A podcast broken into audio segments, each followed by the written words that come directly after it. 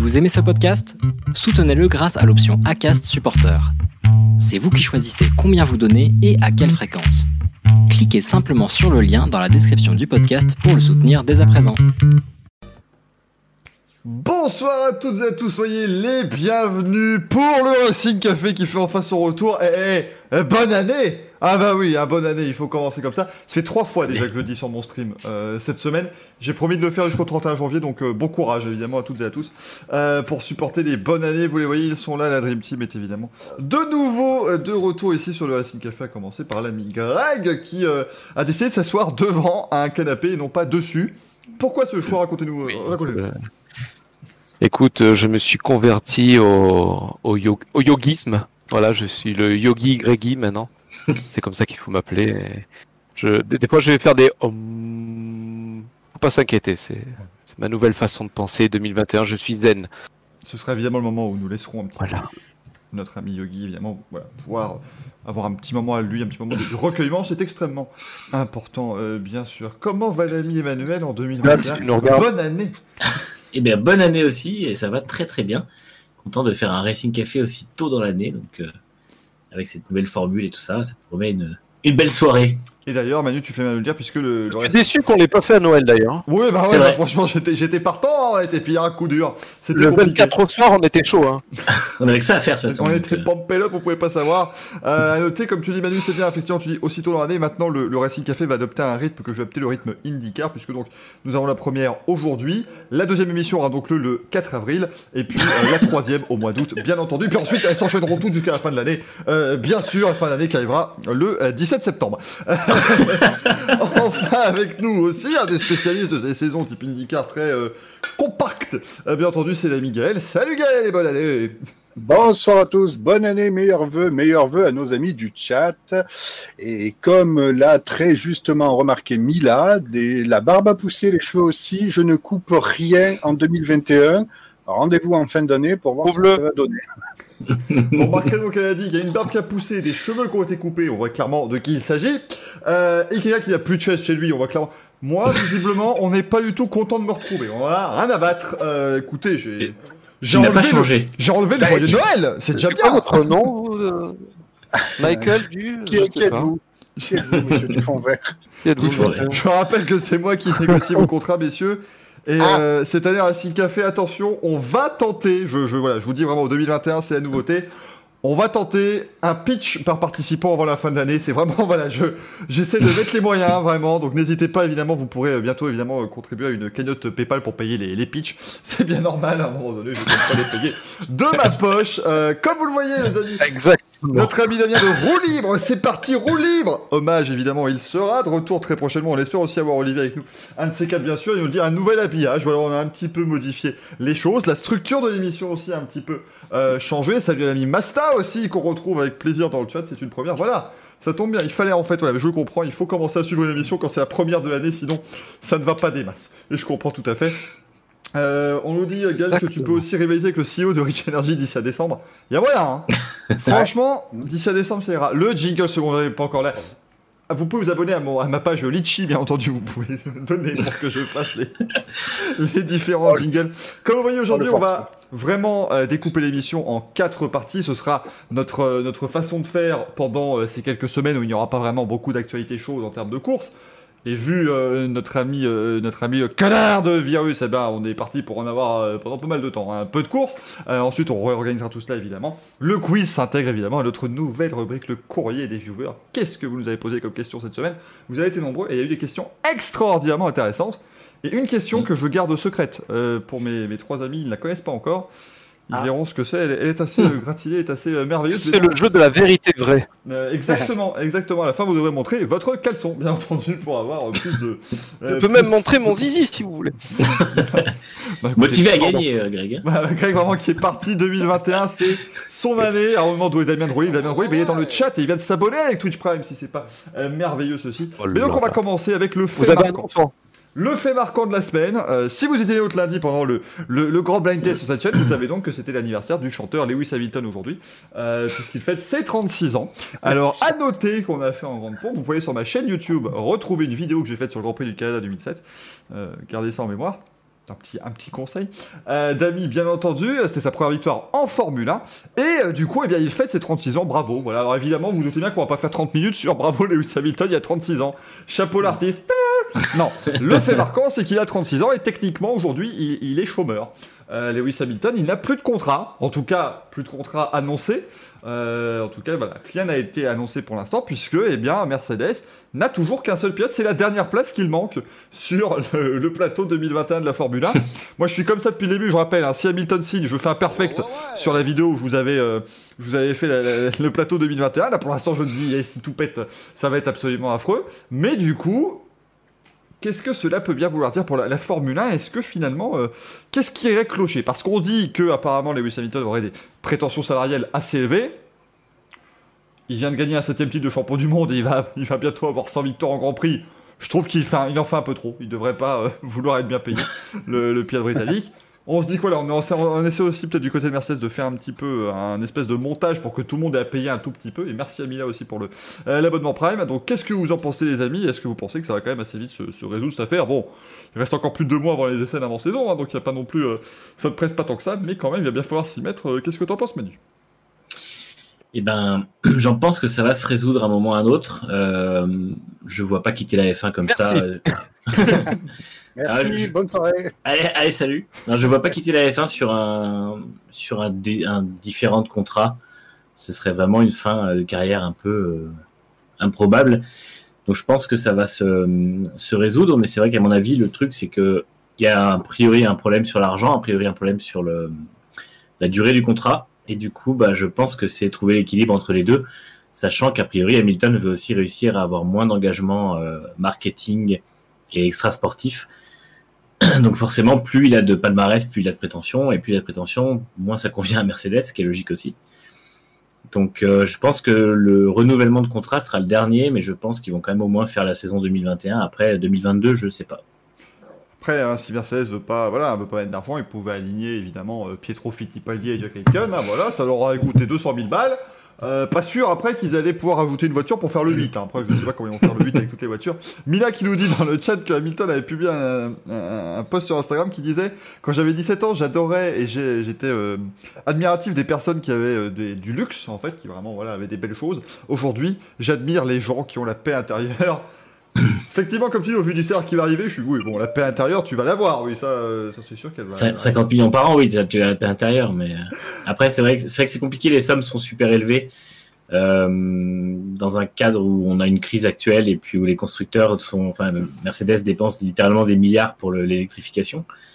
Et maintenant, même s'ils sont plus que un tiers d'actionnariat sur l'équipe, ça reste quand même eux qui décident à la fin, donc c'est ce qui complique la chose pour l'instant. Je pense que c'est effectivement assez compliqué. J'avais vu Jacques Villeneuve qui disait, euh, lors des derniers Grands Prix de la saison, voilà, il demande beaucoup, mais en même temps, il rapporte plus que ce qu'il ne demande à, à Mercedes. Là, c'est là où je me dis, je, je suis un petit peu moins sûr, parce qu'autant en football, ça marche tout à fait normalement, et c'est vrai que c'est, beaucoup plus facile, parce que vous prenez Neymar au, au PSG, euh, il coûte une blinde, mais il rapporte en, en- en vente de maillots euh, directement, mais aussi en billetterie. En fait, c'est, là Mm. aussi que ça, ça joue beaucoup, en droit télé, après beaucoup de choses, mais en, en billetterie, ici, la, la Formule 1, le problème, c'est que est-ce que vraiment il y a beaucoup de gens qui achètent une Mercedes parce qu'Hamilton roule en Mercedes? Parce que c'est là, si on veut que Mercedes retire quelque chose, euh, c'est là, à mon avis, que c'est peut-être un petit peu, un petit peu plus compliqué. Donc, euh, donc à voir, mais en tout cas, bon, on verra ce qui va se passer avec Hamilton. Qu'est-ce que t'en penses, toi, Greg? Ah, D'un point de vue marketing, point de vue marketing, je pense que ça oriente, on va dire, les jeunes générations de se dire le pilote que j'ai aimé dans ma jeunesse, il conduisait des, des Mercedes, c'est mon idole, donc plus tard j'essaierai de me payer une Mercedes. Après, comme tu dis, c'est pas le même budget de se payer un maillot de foot, c'est de se payer ne serait-ce que la plus petite des classes A. Donc ça, c'est, euh, ouais, c'est, on va dire que c'est, ils ont, ils ont leurs calculs, ils ont leurs analystes. Mais oui, c'est pas, c'est un placement plus qu'autre chose. Après, est-ce qu'on peut lui en vouloir Je vais me faire un peu l'avocat du diable de, de, de se monnayer de façon, on va dire, euh, élevée, voire euh, quelque part il y y y a outrage. Je veux dire, quand euh, tu vois qu'il il- il fait un peu la morale à tout le monde, comme l'a dit Mila, et que derrière il demande des sommes comme ça. Alors, il y a peut-être un projet personnel, derrière- tout ça il veut mettre sa famille à l'abri, j'en sais rien, je ne suis pas dans la tête de ce, garçon. Mais euh, moi, je trouve normal qu'on monnaie son talent. Et il est dans un milieu où il y a de l'argent. Pourquoi il ne demanderait pas de l'argent? Je sais qu'en France, on a beaucoup de mal avec, euh, avec l'argent, la réussite des autres, etc. Mais lui, il est dans un milieu anglo-saxon. S'il commence à devenir communiste, bah, il demande juste à, rouler, à se faire entretenir, et puis quand il rentre à la maison, euh, il, survit, entre guillemets, avec tout ce qu'il a accumulé les années passées. Ah, voilà. Moi, je pense surtout que c'est normal qu'ils discutent, qu'ils se monnaient. Euh, comme tu l'as dit, euh, on va dire c'est la palissade. Ça va se ça va se résoudre. Alors peut-être qu'il y aura rien du tout, parce que peut-être que le, Toto Wolf il va dire ouais bah t'es bien gentil, mais euh, voilà. Il y a George Russell qui nous prend 5 fois moins que toi et qui est très prometteur et qui a fait le job. Peut-être que sur un Grand Prix, mais voilà. Mais je pense que je sais plus avec qui j'en parlais d'un moment. Hamilton, il a quand même une aura on l'avait déjà, on l'a dit à plusieurs reprises, on n'arrête pas de le répéter. Il sort du cadre de la F1. Hamilton, ça reste une célébrité mondiale. Il n'est pas cantonné qu'à ça. Euh, comme tu dis, tu parles de Fittipaldi. Bah, tu parles de Fittipaldi parce que toi, tu suis tous les grands prix de F1 et qu'il a fait deux remplacements dans sa vie. Mais en soi, tu vas voir quelqu'un, tu dis Fittipaldi, à la limite, il va, pas, il va te parler de son grand-père, Emerson, mais ça, ça va s'arrêter là. Euh, tu vas parler de, allez, peut-être Russell, il a fait, il a fait le buzz dernièrement, mais je sais pas si ça parle à grand monde, Russell. Pareil, Leclerc, ça parle euh, mondialement euh, à Monaco, mais euh, ailleurs dans le monde, à la limite en France, mais ça va s'arrêter là. Oui, mais fais gaffe, parce qu'on va le piquer un jour, Charles Leclerc. Oui, oui, oui. Vous pouvez toujours venir. On a 2 km carrés, on va les murer, vous allez voir. Nicolas Deschaux, il va venir avec, il va lui offrir une licence FFSA. Euh, je te garantis qu'il va, va pas y penser à deux fois. Ouais, la FFSA, je l'attends. non, mais en, en soi, je, je ne sais pas ce que vous en pensez. Euh, Gaël, je sais une, on va dire un point de vue sur, le, côté Hamilton. C'est-à-dire que ils vendent un package, ils vendent un personnage en plus de vendre ses talents. Donc c'est normal qu'ils monnaient ça. Après, euh, voilà. Oui, oui, bah c'est sûr, il peut pas. Euh, bon, il y a la crise Covid, ça, on peut pas le nier. Euh, on comprend bien que Mercedes et puis derrière la maison mère Daimler cherchent un petit peu forcément à, entre guillemets, euh, limiter la casse, et hein, on peut dire ça comme ça. Euh, alors, c'est vrai que les salaires des pilotes, on ne sait jamais vrai, enfin, on sait jamais vraiment la somme exacte, on a un petit peu des fourchettes, donc ça serait peut-être entre 40 et 50 millions euh, d'euros à l'année. Euh, ça paraît énorme, hein, mais bon, effectivement, au vu de son talent et au vu de ce qui rapporte à Mercedes, ça, ça peut se comprendre, et son palmarès surtout. Euh, Maintenant, c'est vrai que Mercedes, au niveau de la maison mère, eux, ils avaient un plan euh, avant la crise Covid qui était de retrouver un peu des marges opérationnelles. On sait qu'en plus, il y a le nouveau boss de Daimler qui est Ola Kalienius, euh, qui est euh, voilà, qui a été recruté pour euh, voilà redresser Mercedes et il a clairement annoncer les objectifs. Donc, il fallait retrouver de la marge opérationnelle. Donc, c'est très technique, mais pardon. Et il fallait surtout aussi que Mercedes puisse être cohérent avec sa gamme et il voulait vendre techniquement 25% euh, de véhicules électriques d'ici à 2025. Donc vraiment, euh, l'électrification et euh, les voitures électriques, ça, devrait, ça devait vraiment s'enchaîner en fait. Le Covid est passé par là, donc forcément ça remet un tout petit peu tout en question, y compris euh, l'implication en F1. On sait que dernièrement, le sponsor, un des sponsors principaux de l'écurie Mercedes, qui est Ineos, a pris euh, un tiers euh, de participation dans l'équipe. Donc, est-ce que ça joue dans le contrat Et en plus de ça, il a pris, il a pris plus de parts également. Et il a pris un petit peu plus. Voilà, c'est ça. C'est un tripartie. Il y a Mercedes. Ils sont à 33%. Oui, c'est ça. ça. Et Ineos. Alors, est-ce que ça joue aussi dans les négociations? Est-ce que quelque part, on va pas demander un peu à Ineos de, sortir quelques billets? C'est peut-être possible. c'est peut-être ça qui ralentit aussi les négociations, je sais pas. c'est peut-être ça qui va les faire aboutir justement. Voilà, c'est clairement sûr. Hein. Ils, demandent actuellement certainement à Ineos, peut-être même aussi à Petronas de mettre quelques billets. Enfin voilà, ce serait pas une première. Hein. Ferrari très très très souvent c'était Malboro qui payait les, les salaires des pilotes quand, quand Michael Schumacher avait atteint les, les 50 millions euh, par an. Euh, il recevait ça, mais il en recevait en 12 parties, hein, c'était, euh, ça, ça, sortait de partout. Donc, euh, c'est pas, ce serait pas une, nouveauté, bien entendu. Mm. alors, Hamilton, moi, je ne sais pas ce que vous en pensez, il est quand même dans une position de force assez, assez forte parce que dans beaucoup d'autres cas, l'équipe pourrait très facilement dire bah, T'es gentil, c'est le dernier baquet, donc tu prends ou, tu te barres. mais il peut se barrer Hamilton en fait maintenant. Je veux dire, il est, statistiquement le plus grand pilote de l'histoire de la F1, c'est fait.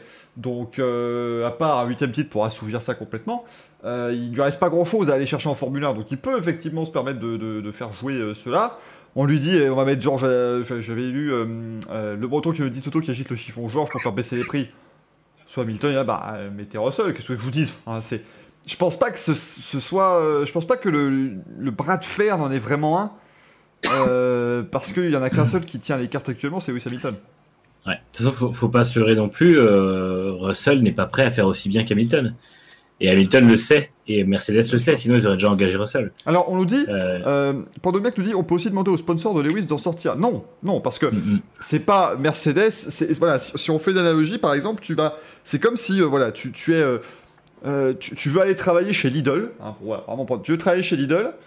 Et puis, et t'aimes bien les Kinder Bueno, et Lidl va dire aux gens, aux gens des Kinder Bueno, payez une partie du salaire du monsieur pour qu'il vienne travailler chez nous. Kinder, ils vont dire, bah non, c'est c'est pas comme ça que ça marche. Ah.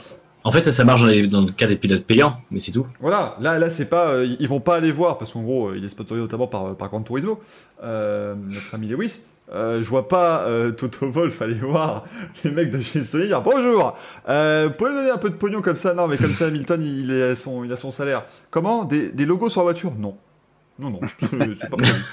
C'est c'est pas, c'est pas comme ça que ça va fonctionner, quoi. Donc, effectivement, il faudra. Mais, Mais voilà. C'était pas Prost Grand Prix qui avait des logos euh, Sony PlayStation? Euh, C'était Yahoo. Quel euh, Il me avaient semble qu'il y avait une. Il y avait PlayStation, il y avait PlayStation sur la PlayStation aussi, ouais. Il y avait Ouais. PlayStation, il y avait Canal Plus aussi. Ouais. Euh, il y avait Alcatel. C'était Peugeot au Mans aussi qui avait. euh, Peugeot- ils ont eu PlayStation puis Xbox euh, Et dans oui, la foulée. oui, puisque tu avais la chicane PlayStation et la chicane, euh, la chicane Forza. Euh, On fera une Mais émission hein, là-dessus. Sur les, sur les sponsors en F1.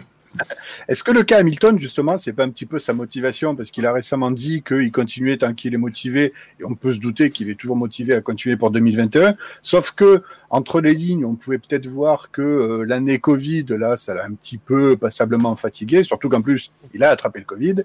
Euh, Est-ce qu'il n'est pas justement en train de négocier un petit peu, de dire euh, je suis OK pour 2021, sachant que bon, il va certainement hériter de la voiture la plus performante et peut-être un huitième titre au bout. Mais justement, est-ce qu'il n'est pas en train de dire euh, je veux un contrat d'un an et puis fin 2021, on verra si je suis encore motivé. Selon comment l'année s'est passée, on verra si j'y retourne ou pas. Sachant qu'en plus, les nouvelles règles 2022, qui dit que Mercedes dominera encore la Formule 1, qui dit qu'il va pouvoir euh, ne serait-ce qu'enchaîner euh, des victoires. hein. On se rappelle que sa première année d'ailleurs euh, chez Mercedes en 2013, c'est une seule victoire en Hongrie. Heureusement, ça a sauvé sa statistique de au moins une victoire par saison. Mais voilà, est-ce que c'est pas un peu voilà le, le délai du contrat finalement qui, qui pose problème possible, c'est possible aussi. hein. Moi, je pense que Hamilton, il aurait le, le plus vraiment, si on veut faire le plus facile pour lui, pour qu'il s'en sorte vraiment au top du top, euh, il diminue son salaire.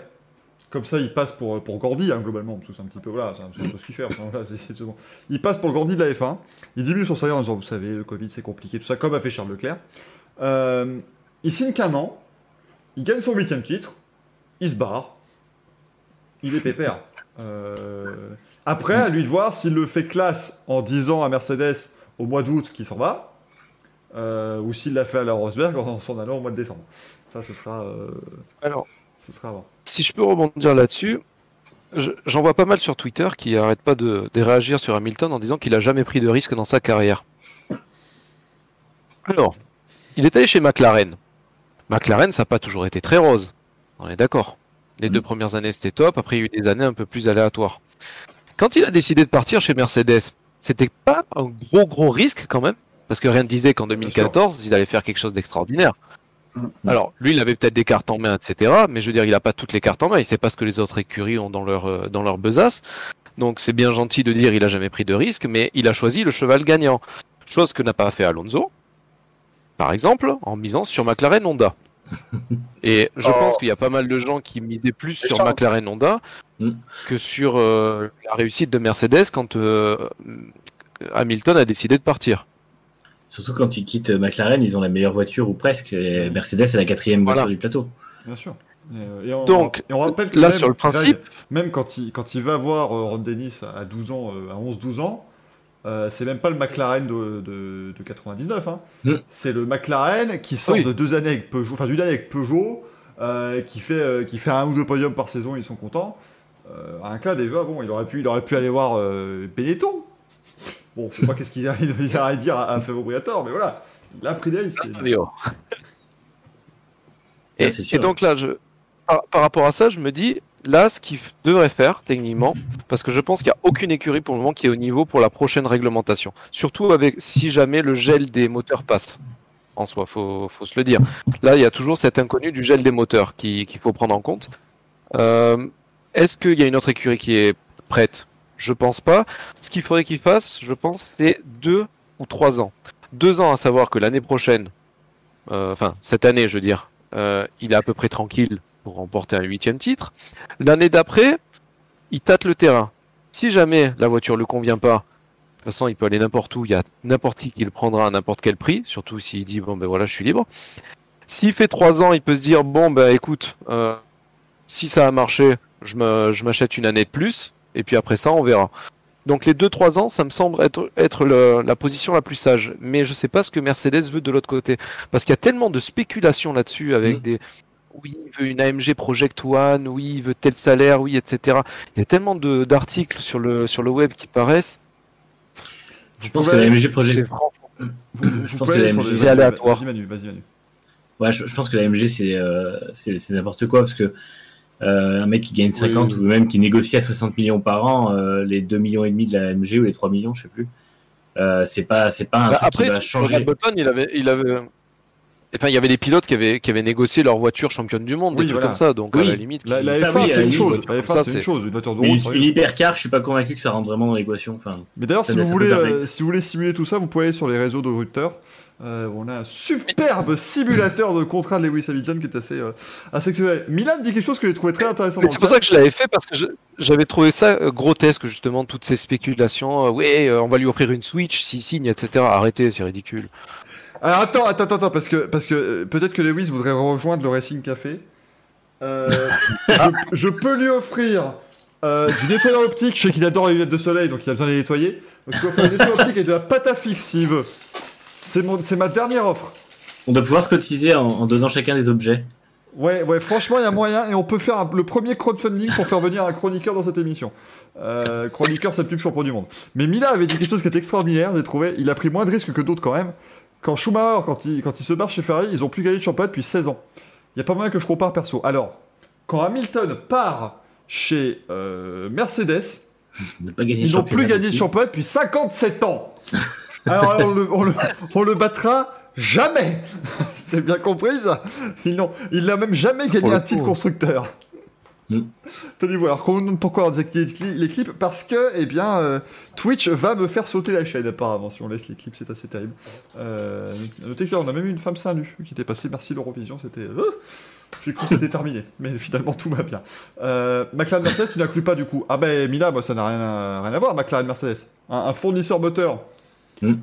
ou une équipe, euh, une équipe en tant que telle. En plus, les deux, se battent, les deux se battaient l'une contre l'autre. À, à l'extrême limite, tu pourrais dire ils ont gagné le titre en 2009 avec Brown GP. À la rigueur, c'était l'équipe qui a gagné À le titre. l'extrême limite, quelle série Mais c'était pas du tout la même équipe au niveau du management en plus. Voilà, ça- ça a bien changé euh, depuis, Quand il, lui, quand il arrive, il y avait Leoda, il y avait Wolf et tout ça qui était pas là en 2009. Bien sûr.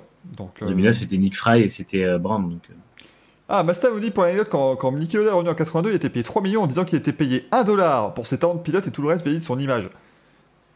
C'est un peu le cas, hein, euh, c'est un peu ce qu'on peut voir aussi pour Hamilton, parce qu'on demandait aussi dans le chat comment est-ce qu'on peut savoir qu'est-ce qu'Hamilton rapporte à Mercedes. On- n'a pas de chiffres, évidemment, mais on se doute bien que euh, c'est le champion du monde, il rapporte forcément, euh, ne serait-ce que du merchandising, euh, voilà. c'est ça. C'est-à-dire que c'est c'est forcément. Parce que surtout, ce qui est important, c'est que même si vous achetez hein, une casquette Lewis Hamilton, l'argent va à Mercedes.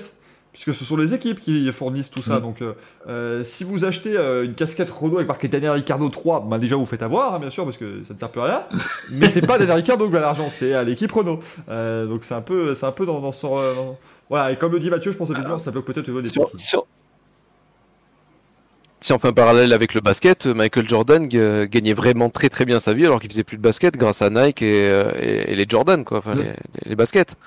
Un truc tout bête. Euh, il y avait même un hein. truc, c'était euh, 50, 50 Cent, il gagnait, euh, je crois qu'il gagnait pas grand chose par rapport à ses disques, mais il avait fait un coup super, ça avait été un des premiers à faire ça. Il avait fait un partenariat avec euh, de l'eau énergisante, enfin une connerie comme ça.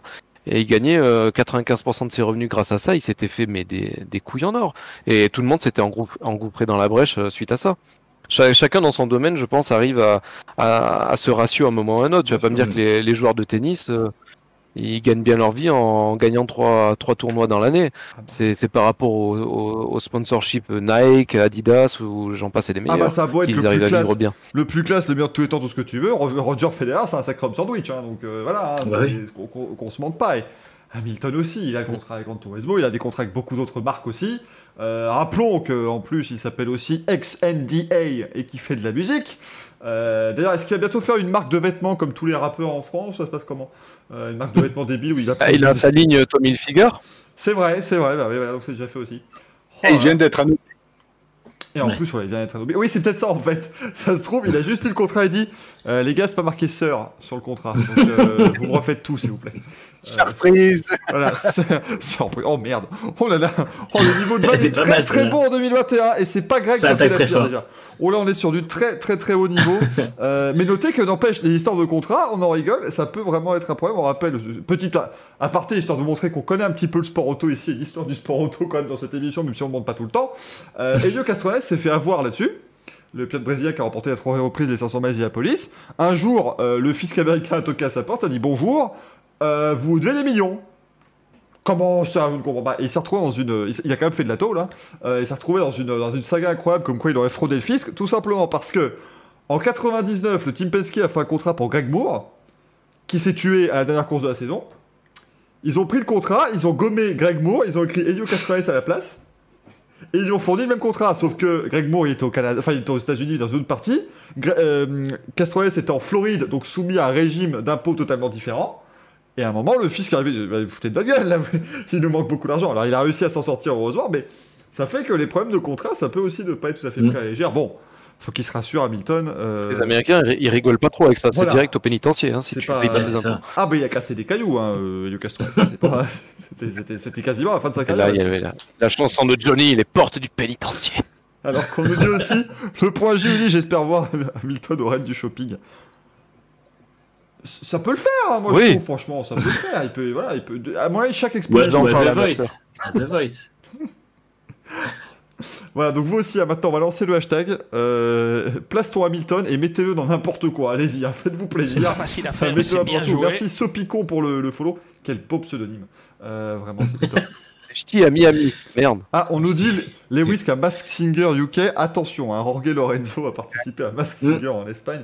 Je ne sais pas comment ils ont fait pour lui faire un, pour lui faire un costume parce qu'il a, il a, il a, il a pris du volume, hein, euh, Jorge Lorenzo. hein. C'est c'est devenu, euh, c'est- c'est- il, a, il a bien profité de la vie de retraite. Puis même, faut, faut faire rentrer la tête aussi. C'est ça, bah ouais. Mais c'est pour ça que Fernando Alonso ne, ne participe Pas pas. Alonso ne participera jamais parce que le truc c'est que le, le studio pas,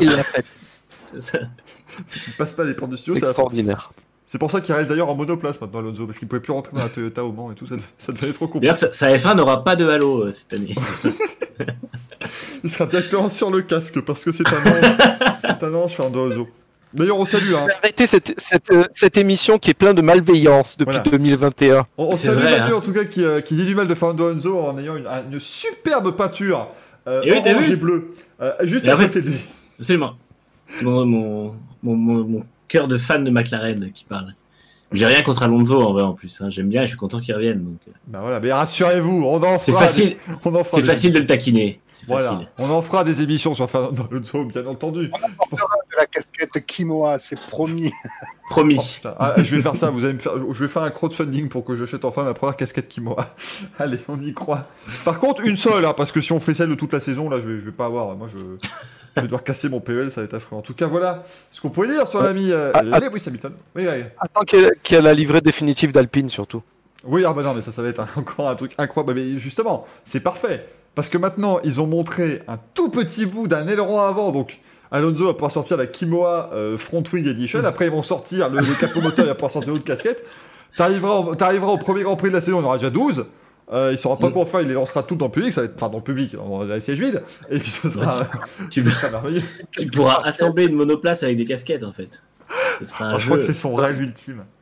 À la fin de la saison, il se met comme Ça ça, va le finir coude- comme tu sais les, les japonais avec leurs casquettes là. Ouais, c'est génial. tac, C'est tac, tac, génial. Avec le DRS. Bref, en tout cas, euh, messieurs, je pense qu'on a bien évoqué le cas Lewis Hamilton. On, Mm.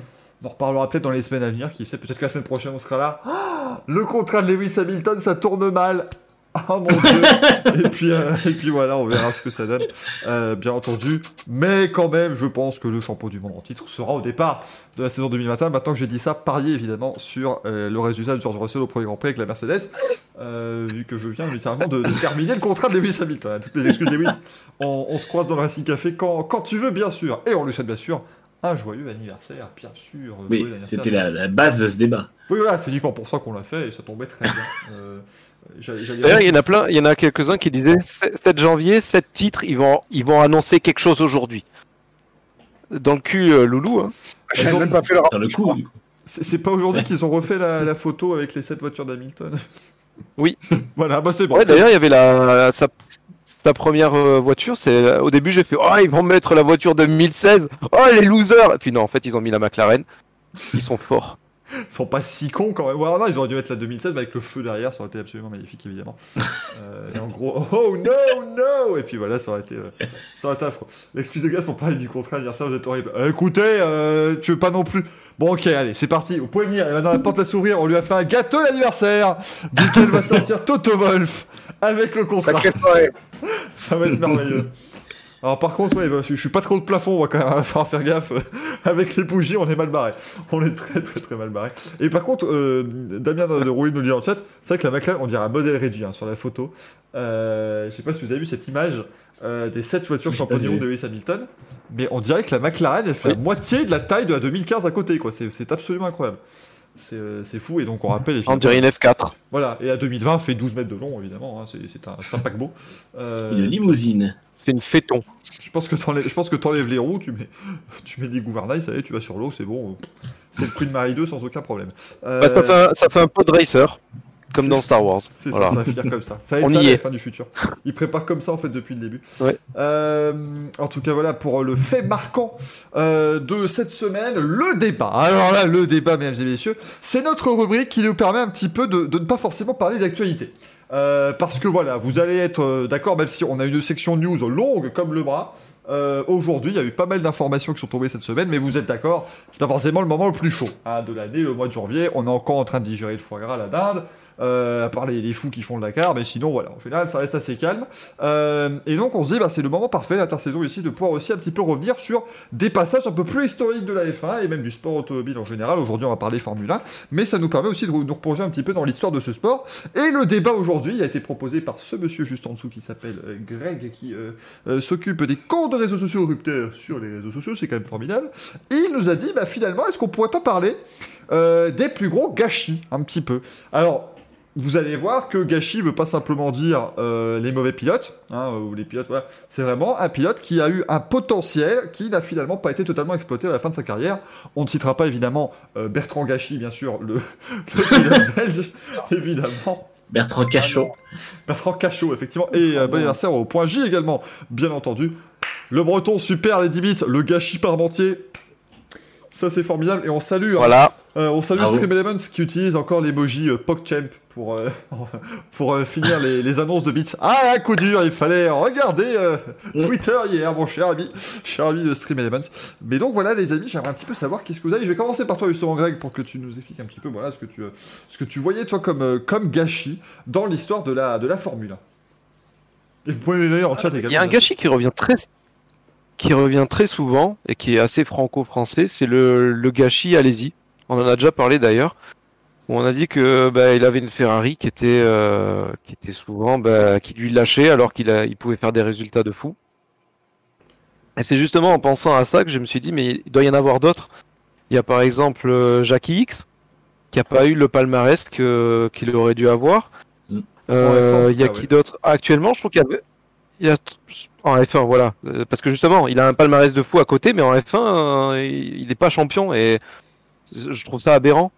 Il y a actuellement il y a Verstappen Mhm. quelque part euh, il n'a pas la voiture pour être champion du monde. Ouais. On lui donne les moyens hein, certes mais il n'a pas la voiture pour. Je veux dire, par rapport à une Mercedes euh, quand tu vois ce que fait en plus euh, son coéquipier euh, préféré euh, qui s'est fait mettre sur la touche.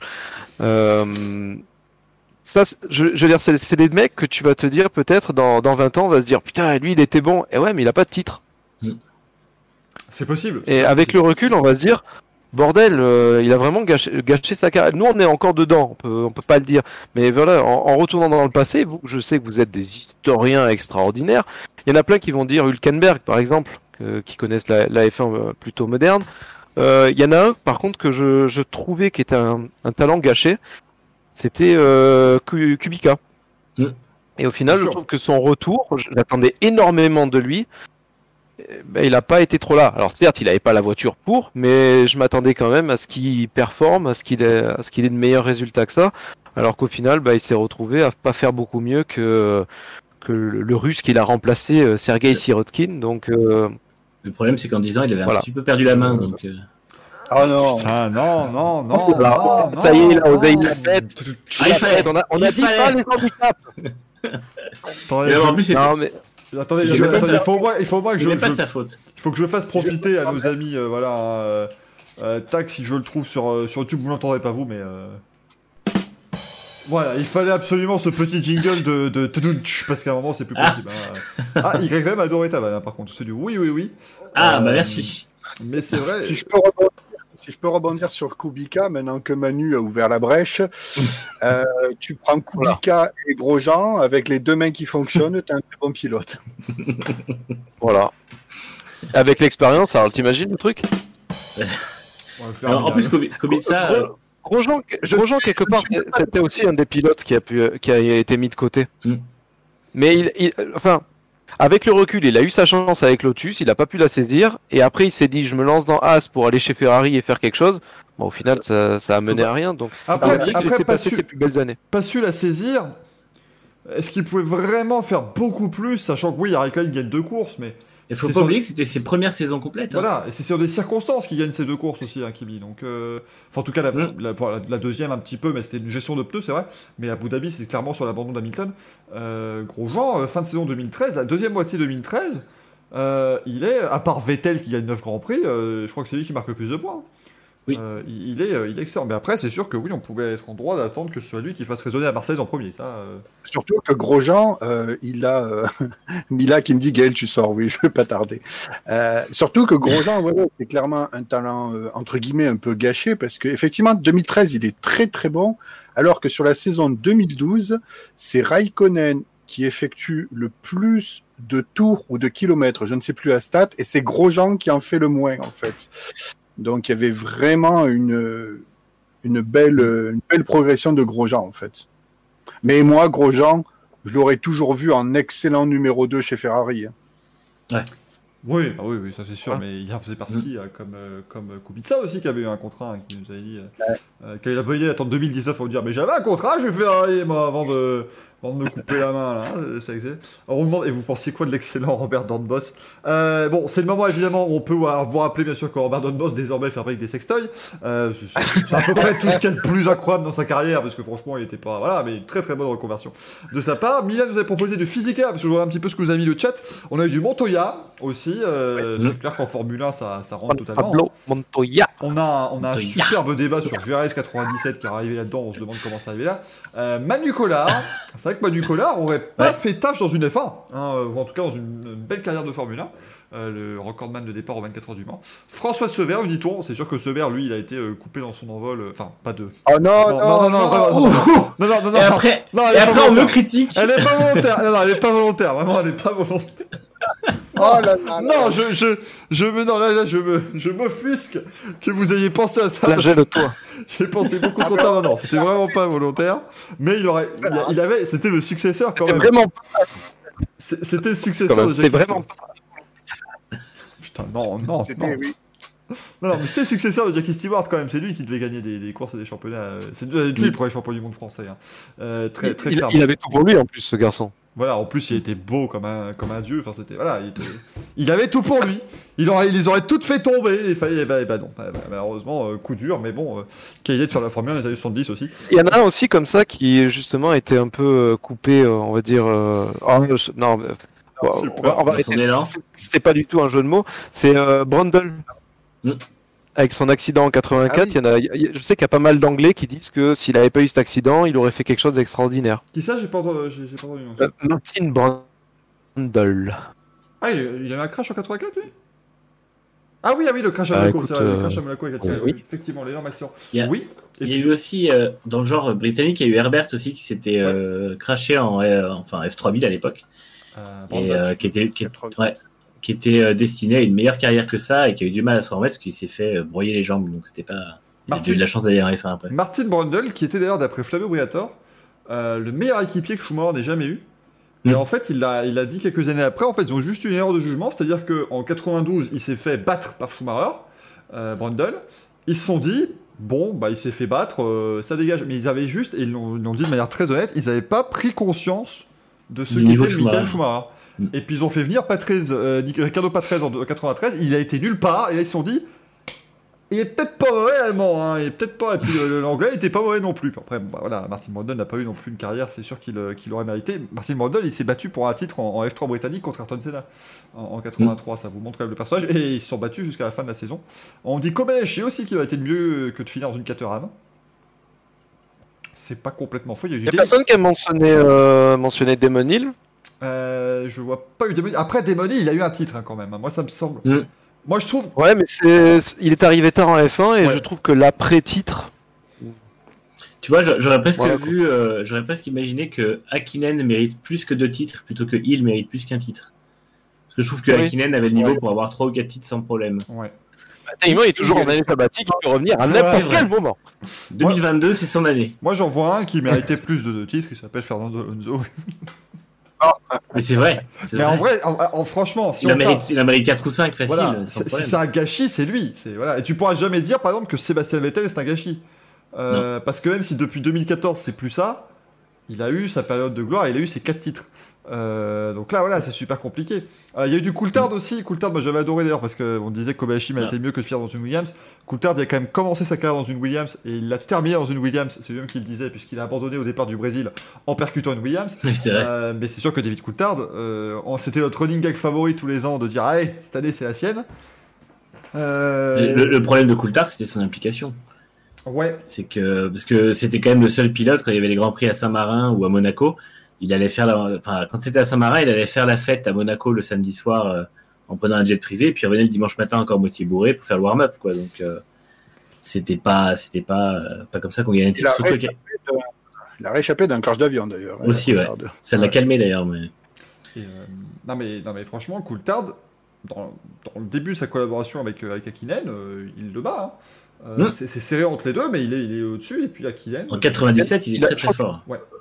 Je crois que c'était Senna qui avait été impressionné par le coup de volant de Coulthard. ouais, Euh, c'est, me qui, euh, ouais, quand il est arrivé en 94 et que Coulthard était pilote d'essai chez Williams, euh, il avait dit qu'il il avait justement trouvé que Coulthard était un excellent pilote d'essai parce qu'il avait un bon retour technique et, euh, Mm. et puis qu'il était diablement rapide. euh, et puis bah, finalement, évidemment, Mais David c'était- Coulthard a fait ses débuts. C'était, c'était, il faisait trop de bourdes. Enfin, sa première pole, il la gâche dans un tête à queue dans le tour de formation.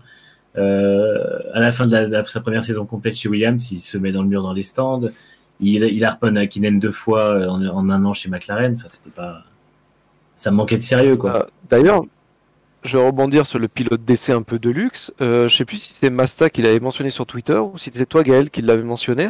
Euh, Montagny, dont c'était l'anniversaire récemment, qui ju- justement était, avait été aligné à un, à un Grand Prix. Et euh, les mecs qui l'ont aligné ont perdu de l'argent là-dessus, mais ils voulaient voir ce qu'il donnait parce qu'ils savaient, ils croyaient en lui. Donc, euh, j'ai pas l'anecdote complète. Non, si, c'est euh, qu'il voulait. En fait, il, a- l'avez. il avait fait sa, sa pige chez Super Aguri. Et en gros, il a été tellement bon et il a tellement aidé l'équipe que euh, il aurait dû sauter pour Yamamoto avant le Grand Prix de France. Et en fait, en gros, ils ont fait le Grand Prix de France à perte pour lui laisser faire son Grand Prix national avant de le, le remplacer.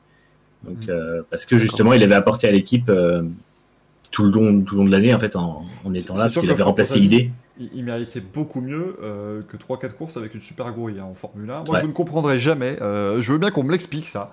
Euh, comment, fin 2004, ils se sont dit on va mettre Jacques Villeneuve et pas Franck Montagny pour remplacer Jarno Trulli. Je ne comprendrai jamais. Euh, Montagny, il a, il a sa part de responsabilité dans les titres, euh, dans les titres de, de- de Renault. hein. Euh, Mm. Très clairement, il a beaucoup aidé Toyota ensuite aussi quand il est parti chez eux. Euh, et, et voilà, et franchement, moi, ça m'a toujours euh, marqué Bah, qu'il n'ait pas, euh, eu sa chance à ce moment-là. Euh, Il y a eu du Stéphane Sarrazin aussi, hein. on dit Stéphane Sarrazin, c'est sûr que lui, il a eu un seul Grand Prix chez Minardi euh, qui s'est filé dans le mur malheureusement. Euh, on nous dit du... euh, alors on nous demande si on s'arrête maintenant, est-ce que Ocon c'est du gâchis? Je ne répondrai pas. Je laisse mes amis... euh, Moi, je pense pas pour l'instant. Je, trouve, je, Pour je l'instant, pense pas c'est- qu'il ait montré quelque chose qui, qui fasse penser que ce soit vraiment un futur grand. Tout de suite. Tu vois, typiquement, je pense que Verstappen, c'est plus un gâchis dans le sens où si fin 2016, on avait dit à tout le monde, euh, fin 2020, Verstappen n'aura pas de titre, il aura que 10 victoires, personne n'y aurait cru. Et euh, je pense que. Oui, ça, mais c'est autant Et que je- Bottas. et je pense que, hum, alors que Ocon, finalement, quand il est parti fin 2018, là, il revient, il fait une saison compliquée, mais en face, il y a aussi Ricardo qui est quand même très bon. Et je pense qu'il n'y a rien de perdu pour lui. Et en même temps, pour l'instant, il faut encore qu'il franchisse le dernier cap à, à vraiment avoir le niveau, je pense. Mais d'ailleurs, parlant de gâchis, et si on s'arrête maintenant, Ricardo Complètement. T'en penses quoi, Gaël? Euh, Ricardo, oui, ben, c'est vrai que c'est c'est quoi? C'est 7 victoires le palmarès, c'est ça? Euh, Euh, Oui, on a bien préparé l'émission, hein, vous le voyez, hein, vraiment, on est, on est- on est pas du tout sur sais pas parlait de lui. Euh, Alors, euh, Ricardo, c'est c'est peut-être pas totalement un gâchis parce que il se sort euh, de l'univers Red Bull, donc ça c'est quand même pas mal. Il faudra en fait euh, juger sur euh, et comparer avec les carrières d'un Sainz, d'un Verstappen si un jour il sort de la, de la bulle Red Bull, d'un Gasly, etc. Il faudra juger en fait quels sont les pilotes qui ont réussi après l'ère Red Bull, en fait tous ces tous ces pilotes du Red Bull Junior Team en fait. ouais. Ricardo euh, chez McLaren, il va falloir, euh, ouais, il va falloir vraiment regarder ça à la loupe pour voir s'il fait un chouïa mieux. Euh, la passade de Renault, c'était compliqué, mais il n'a pas démérité quand même. Oui, mais Donc, pour moi, euh, il, mérite, il il mérite mieux que cette victoire. Enfin, voilà, Oui. c'est euh, parce que tu compares avec Sainz. Moi, je suis désolé, il y a un monde d'écart entre les deux. J'aime beaucoup Sainz et je je lui trouve plein de qualités. Pour moi, Ricardo, c'est un des top pilotes. Hein.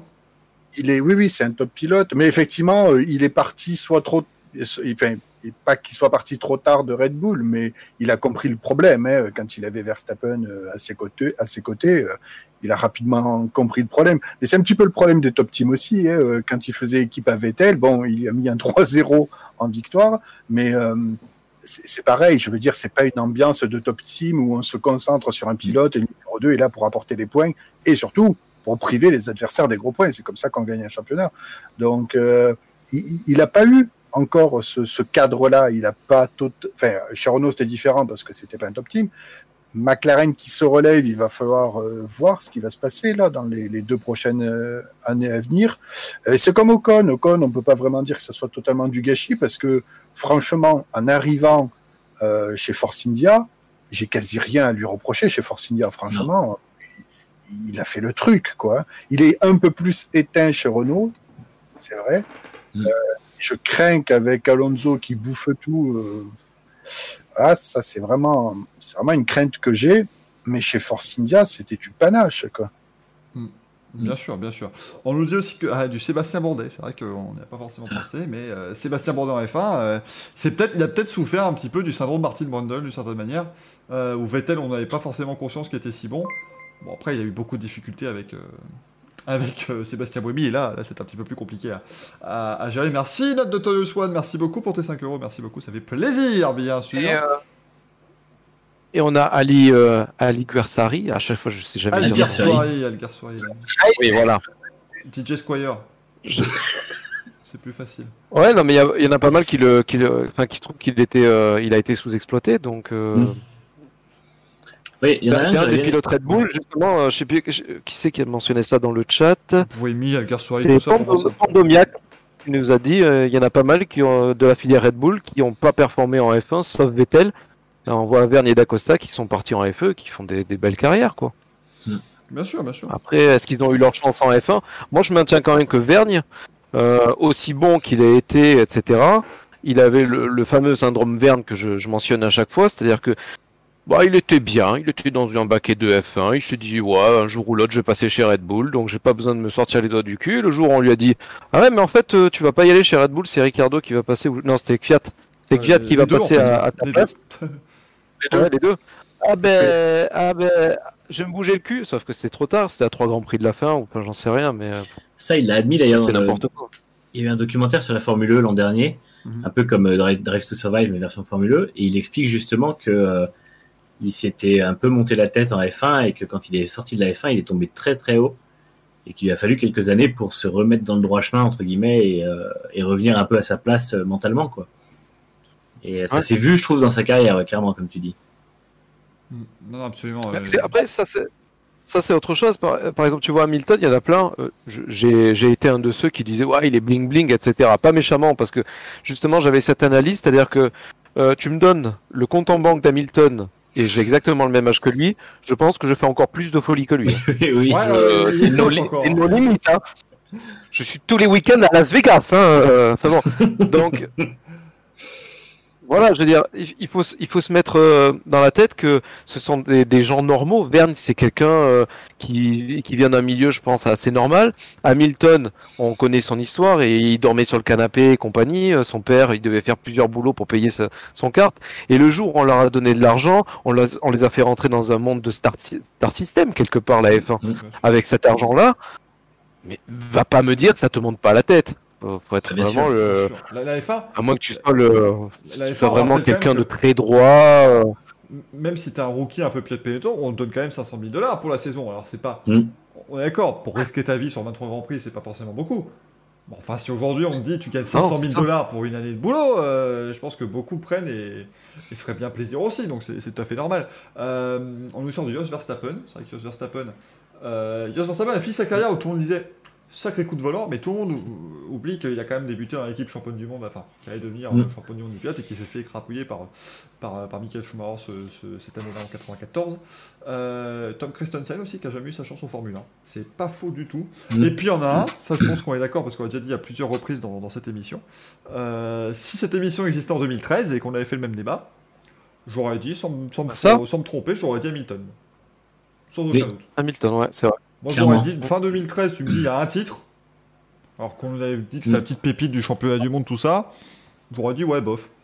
Personne n'a évoqué euh, Yoshi 2, je suis déçu. Yuji, Yuji, Yoshi, c'est autre chose. c'est- c'est ça, c'est- J'en ai, plein des Yoshi ici s'il faut, c'est C'était la même, même performance, cela dit. Oui, oui, mais il y en a un qui est plus sympathique que l'autre quand même. C'est- il y en a un que je préfère. Est-ce qu'on peut et parler de, de Massa dans, dans tout ce, ce joyeux petit monde? Parce qu'il a été champion du monde l'espace de 23 secondes 58. Et quelque part, je pense que c'était un garçon qui méritait mieux en F1. Moi, je trouve pas. Moi, Ah je trouve pas. Je suis pas sûr. Déjà, je trouve qu'à titre de vice-champion, c'est bien payé. Ouais, ouais, ouais. Moi, je, je trouve que. euh, Parce que sa, sa saison 2008, elle est vraiment Elle est dégueulasse. pas convaincante. Elle est Je trouve, je dégueulasse. trouve que Massa, Massa, honnêtement, tu peux, on peut pas. C'est comme si tu venais me dire que Irvine est un gâchis.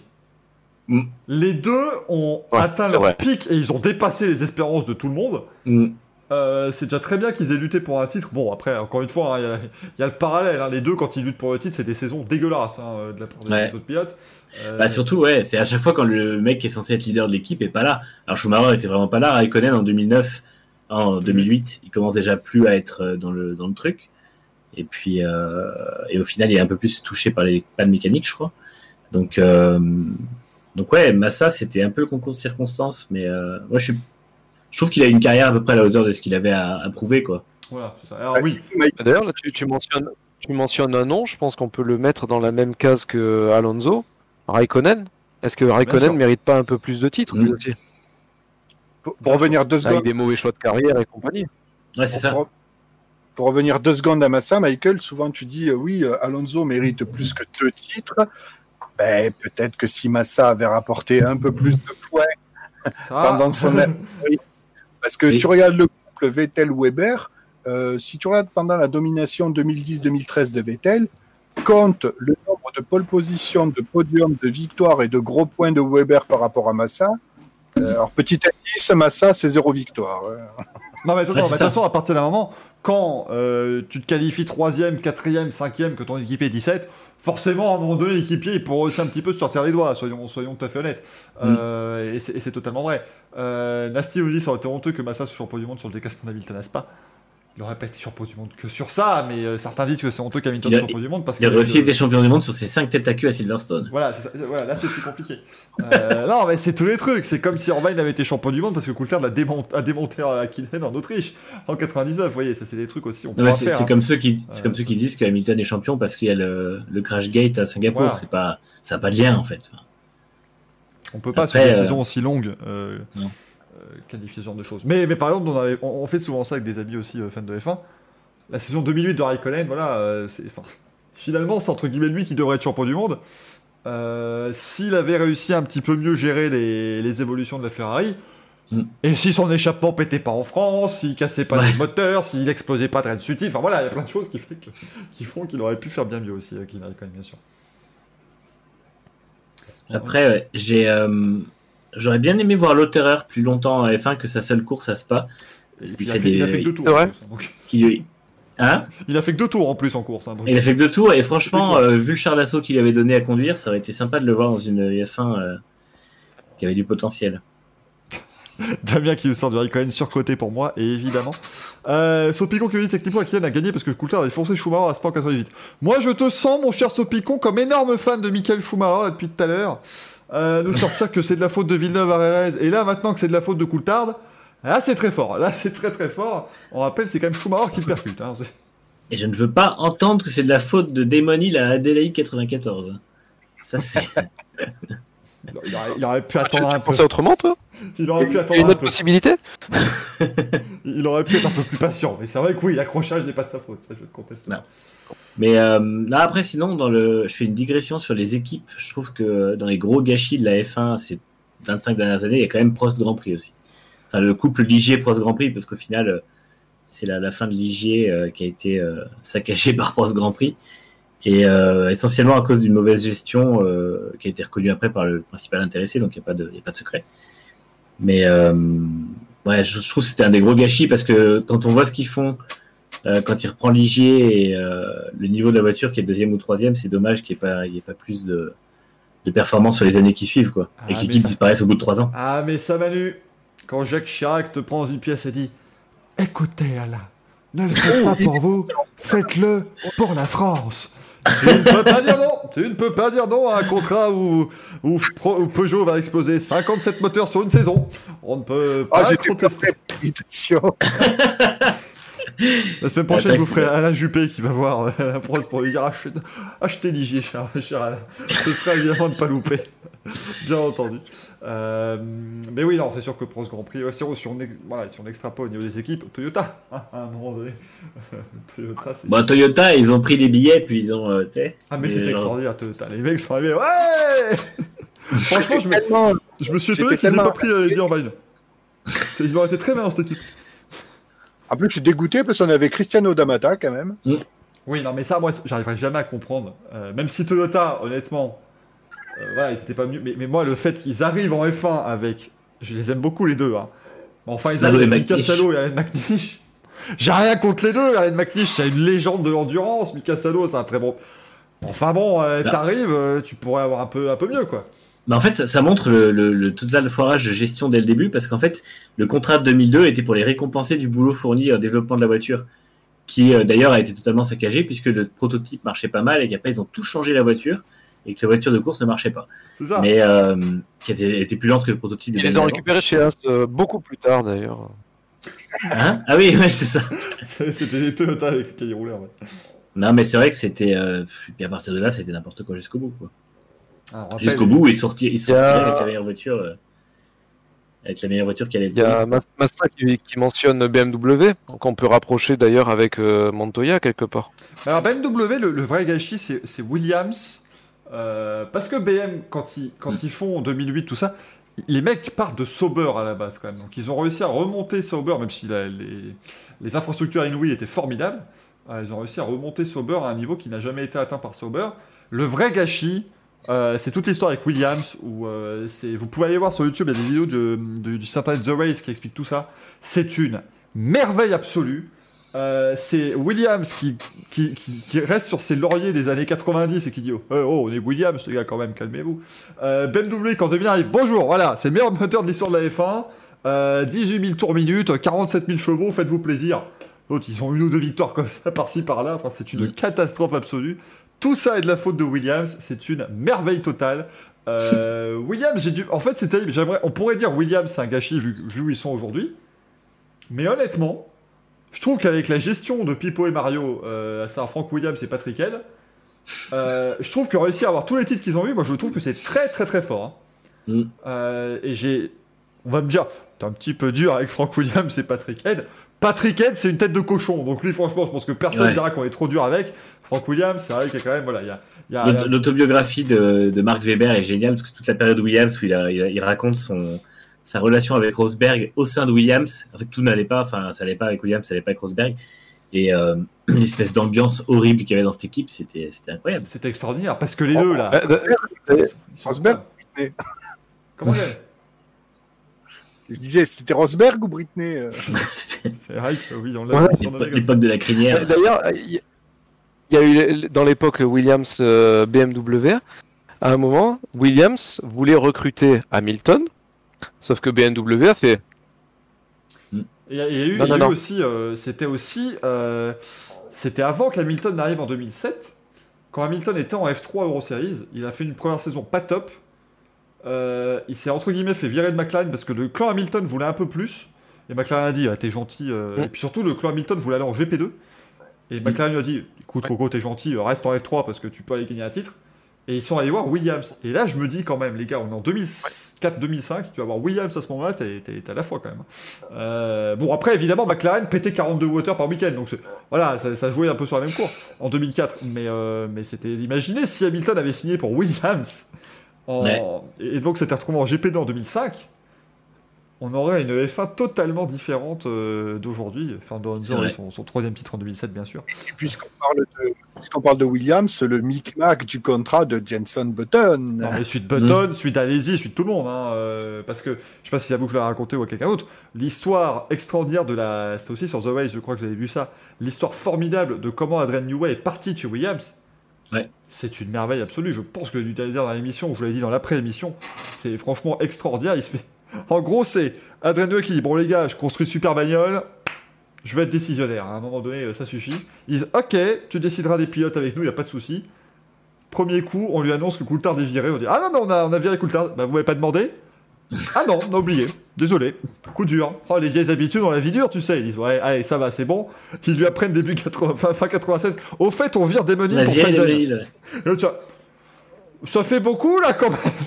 Foutrait pas un peu de ma gueule. Enfin voilà, c'est Frank Williams et Patrick Head, on est dans de la gestion apocalyptique et qu'ils aient réussi à avoir tous leurs titres, c'est déjà très fort. Euh, bravo. Enfin, tous leurs titres tiennent aussi beaucoup aux voitures de New Way et aux moteurs Honda et Renault euh, qu'ils avaient dans les années 80 et les années 90. hein. Donc, euh, Et puis moteurs. Sur les- L'équipe avait, euh, l'équipe avait régulièrement le numéro 0 parce que le champion du monde ne restait pas. Soit il partait, Ah oui. soit il se faisait virer. Donc c'est bien qu'il y avait un problème quand même. Alain Prost qui, euh, qui se fait grassement payer tout son salaire pour l'année 94. Euh, on lui dit Allez, on te paye euh, du moment que tu vas rouler chez personne d'autre. Comme ça, nous on a une Sénat, t'es gentil. Enfin, c'était. c'était une merveille. C'était absolument. Démoni, Démoni qui se retrouve à conduire une pauvre Rose alors qu'il a le numéro 1. Enfin, c'est euh, n'importe quoi. Ouais, c'est ça. Extraordinaire. Ceci dit, en termes de gestion, Ron Dennis n'avait pas fait mieux quand il a, euh, entre guillemets, euh, récupéré in extremis, euh, quand il convainc Senna de rester chez McLaren la dernière saison. Il avait quasiment tout bouffé le budget pour la, la saison suivante. Ah, bah le euh, 1 million par, euh, par course, ça fait mal, hein, c'est sûr. À tout prix, il le voulait. C'était d'ailleurs, Ah je crois oui. que chez, chez Penske, ils avaient dit quand il avait testé la voiture en 92, ils étaient prêts à lui donner un gros contrat pour 93. Mais bon, un gros contrat par les standards du quart de l'époque, hein, c'était pas plus. Mm. Et globalement, c'est on on lui a fait comprendre que, écoute, euh, Jean-Pierre, euh, je vais avoir un million d'euros, un million de dollars par course. Par course. Tu te doutes bien que l'argent, c'est pas ce qui me motive à ce moment-là. De retour dans le Racing Café, euh, bien sûr. Alors, euh, euh, le chat, je ne vous félicite pas. Sachez-le, je ne vous félicite pas. Quel enfer, mesdames et messieurs. Quel enfer. Bon, mais c'est pas grave. On va continuer donc avec les news désormais. que- C'est pas le fameux carburant alternatif qu'a présenté la FIA que t'as produit là? Chut, j'avais pas encore le droit de dire que j'étais le fournisseur numéro 1, Greg, à un moment donné, il faut quand même garder quelques petits euh, secrets, bien entendu. Problème de maquillage, exactement euh, le point G, ouais, j'ai juste dû faire une petite retouche, tout va bien, euh, bien entendu, arrête les. Ah, Ce chat est d'une méchanceté. Mais oui Moi qui croyais que tout le monde était mon ami, et là, et là je Tu vois suis... euh, Mais On m'a dit que j'étais malveillant au début de l'émission. mais- Je suis Oui. horrifié. Horrifié. En fait, ce- le chat veut qu'on dise des, des méchancetés, je trouve ça euh, dégueulasse. C'est vraiment. euh, Ouais, Des méchanteries même. C'est vraiment pas sympa du tout. Allez, les news. Alors, on a un paquet, justement. Je l'ai dit hein, tout à l'heure. Vous savez bien que c'est une période où il se passe pas grand chose. Eh ben, justement, là, on vous en a mis des news. Mais alors, en Mm. long, en large, en, en travers, on va commencer par ce qui, euh, bah, ce qui roule en ce moment. Parce qu'il y a quand même du sport, euh, des sports mécaniques en ce moment qui roulent, à savoir le Dakar, qui a lieu, évidemment, euh, juste à... Comment génial. Il roule, il tourne en rond. C'est Ah oui, génial. ça, c'est- les mecs, ils ont, ils ont l'Arabie Saoudite, alors il faut, il faut faire des trucs où ça passe un peu partout. hein, voilà. Donc le Dakar en Arabie Saoudite, bien sûr, hein, voilà, hein, euh, oui, hein, oui, oui, oui. Euh, si vous voulez écouter un petit peu de Rodo, c'est le moment aussi, bien entendu. Euh, le Dakar qui donc eh bien, a démarré ce, ce dimanche, Enfin, il y a eu un prologue le samedi, mais ça a commencé pour de vrai ce, ce dimanche. Pour l'instant, au niveau donc, des classements généraux, avant qu'on rentre un petit peu dans le détail, on a En Kevin Benavides qui mène au niveau des motos. Maurizio Guerini en original by Motul. Qu'est-ce que c'est que l'original by Motul, mesdames et messieurs? Eh bien, c'est la catégorie des mal motos. Ce sont des gens, ils font le Dakar à moto et ils sont seuls. Mais tout seuls. Il n'y a, y a pas de- y a pas de- d'assistance, il n'y a rien. Les mecs, ils viennent le soir, ils réparent leur moto avec leur petite malle. Faut être fou. Bon, alors à l'époque, c'était une véritable C'est des malle. Maintenant, il y a quand même l'organisation qui fournit une malle. hein. Ça va, c'est plus non plus euh, comme à l'époque. Euh, en quad, c'est Nicolas Cavigliasso qui mène. En auto, Stéphane Peter Hansel qui peut remporter, on le rappelle, son 87e Dakar euh, s'il s'impose cette année. Euh, bien sûr. Ça a- quel âge euh, 47, 132 ans. hein. 120, c'est ce que je veux dire, 127, j'allais dire. à peu près, hein, je crois que Jeanne Calment n'avait que 3 ans de plus que, que Stéphane Peter Hansel au moment de son décès. Je crois que lui et Gianni Longo, euh, ils se tirent la bourre, non sur 55 ans, hein. Peter Hansel. hein. S'il gagne le Dakar cette Putain. année, l'an prochain, il fait un camion, hein, parce qu'il aura tout fait. Donc... Voilà, c'est oui, ça. oui. Non, maintenant, il, peut, il peut le faire en véhicule léger et en SSV aussi, s'il veut. Voilà, on rajoute des catégories. hein, c'est le Dakar. bientôt, bientôt, il aura le Dakar en électrique, ça va être merveilleux, bien sûr. Euh, en camion, c'est Dimitri Sotnikov qui mène la lance. Et puis en classique, Marc Douton. En classique? C'est nouveau, ça? C'est les anciennes, oui, oui, c'est Mm. les anciennes voitures c'est du Dakar des années 80. Ah, c'est Il y a la ça. Il y a la Porsche qui roule notamment. Ah, bah c'est vachement chouette qu'il fasse la catégorie classique.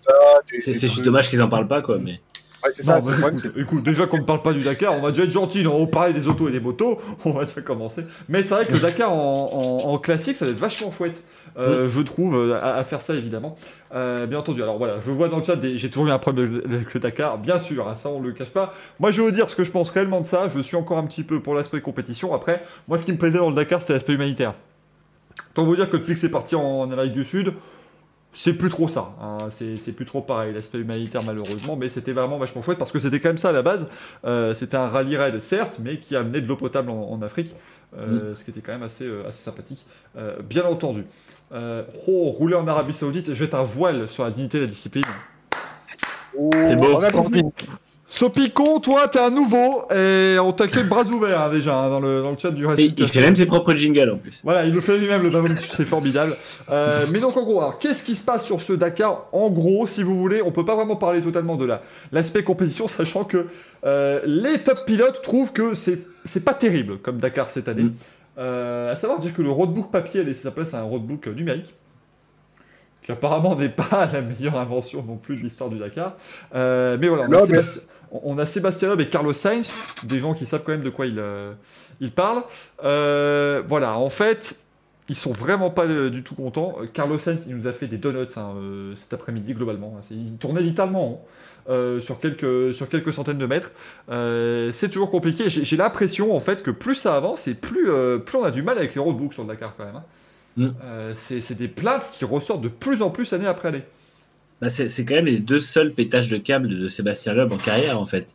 C'est que euh, là, il y a deux ans, c'était le roadbook papier qu'il avait fait euh, craquer. Il avait dit qu'il voulait rentrer arrêter le truc parce qu'il avait marre. Et puis là, il en a remis une couche euh, avec le, nouveau roadbook. Et euh, C'est c'est en fait une balise GPS qui a pas sonné pour délimiter. En fait, il y a des zones où ils ont une vitesse limitée, c'est le GPS qui les avertit. Le GPS étant potentiellement buggé ou défectueux n'a pas sonné. L'aube est passé trop vite. Euh, et du coup, il s'est pris 5 minutes de pénalité là où il a, en accélérant, il a dû gagner 10 ou 30 secondes sur ses concurrents. Euh, voilà. Sachant que cette année, en plus, les voitures sont bridées à 180 km/h sur le Dakar. Ça aide pas. Ouais, enfin 180 km/h sur les dunes, ça va quand même. c'est entre deux pierres, euh, Ça passe, 180, ça passe, c'est quoi. pas mal. Euh, donc il y a eu ça, il y a aussi eu en catégorie moto, ce qui est quand même assez incroyable, euh, c'est euh, c'est de l'eau dans l'essence, c'est ce qui a provoqué l'abandon d'Andrew Short, pilote Yamaha qui est l'un des grands favoris. Oui, il a roulé, puis il s'est retrouvé, bah merde, elle roule plus ma moto, qu'est-ce qui se passe? Bah, Il y avait de l'eau dans le réservoir. Il y avait de l'eau dans l'essence, l'essence avait été contaminée en fait.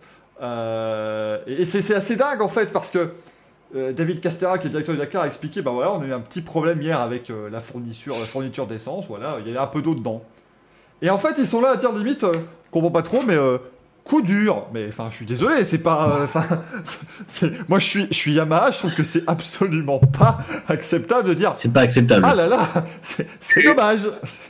L'eau, ouais, au pays de l'or noir. Donc c'est pas David Castera. Oui, en plus, voilà, il suffisait d'aller simplement euh, directement à côté, tu pompais Fallait directement. creuser un trou. Voilà.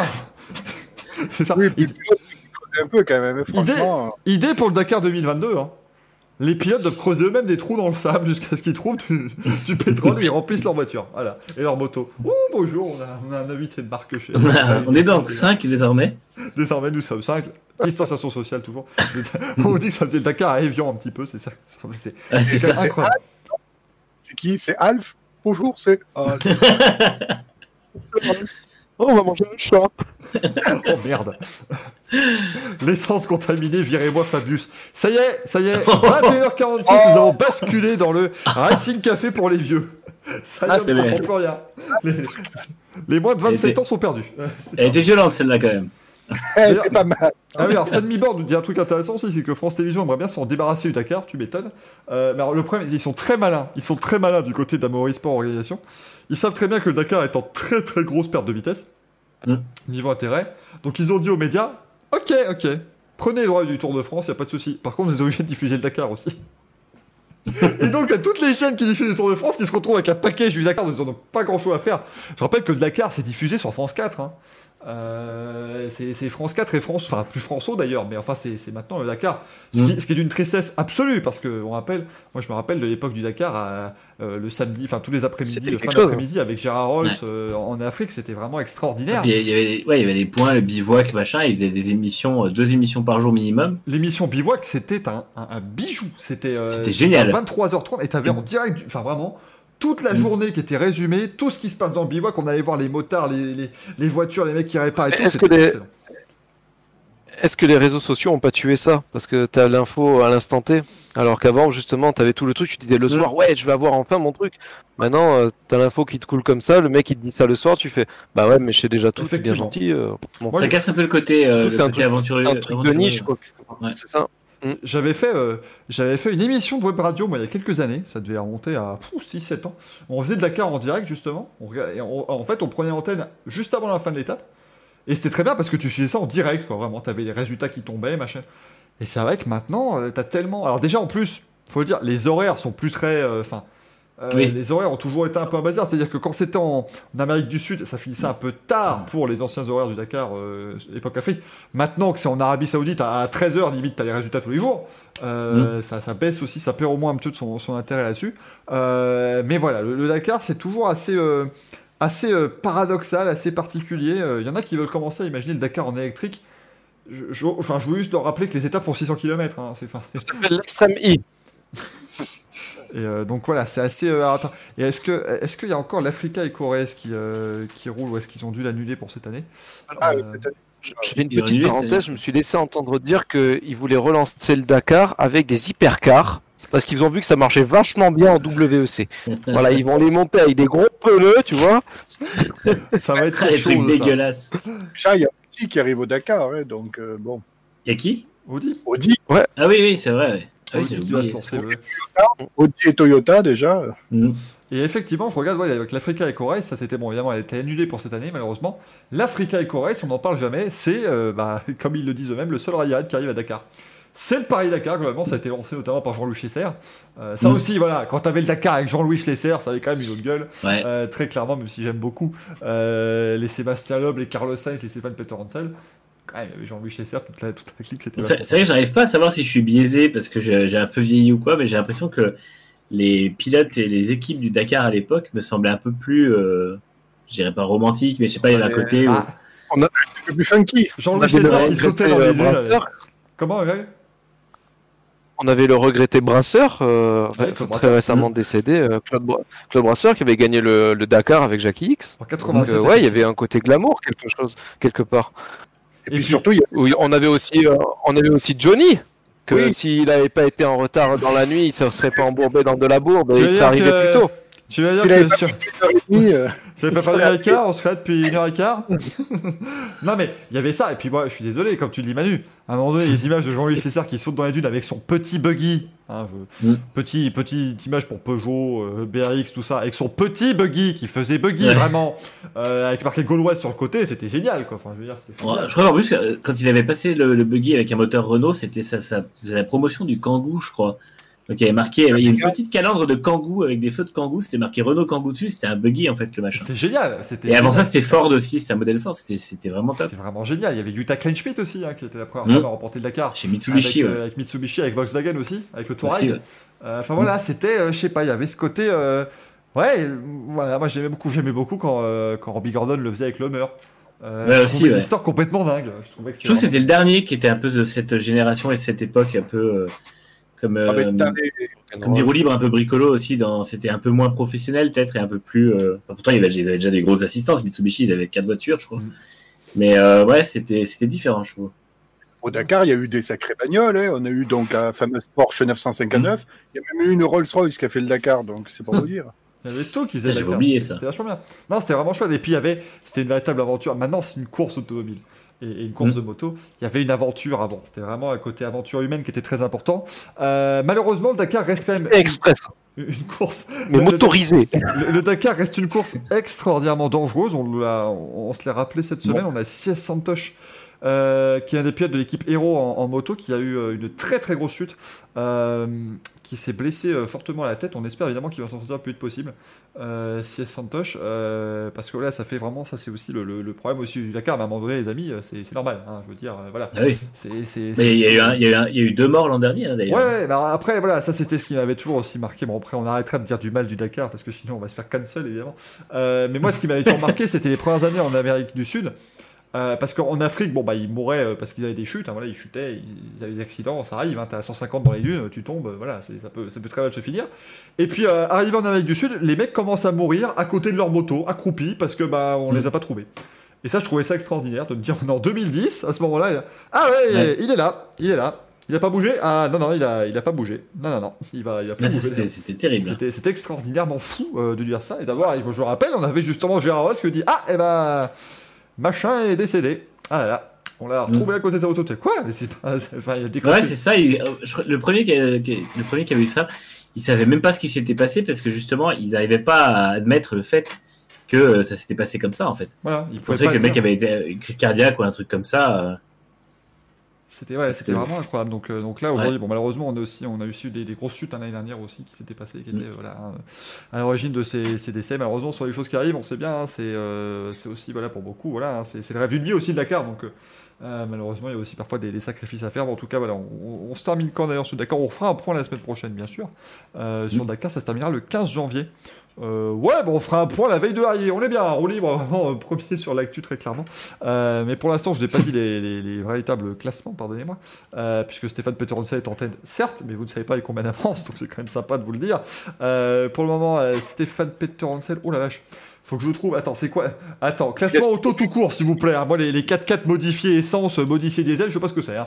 Euh, mais donc, Latia, je crois. mais euh, donc Peter est en tête avec 6 minutes 11 d'avance sur Nasser Al-Attiyah, 48 minutes 13 sur Carlos Sainz, 1h04 sur Jakub Perzigonski.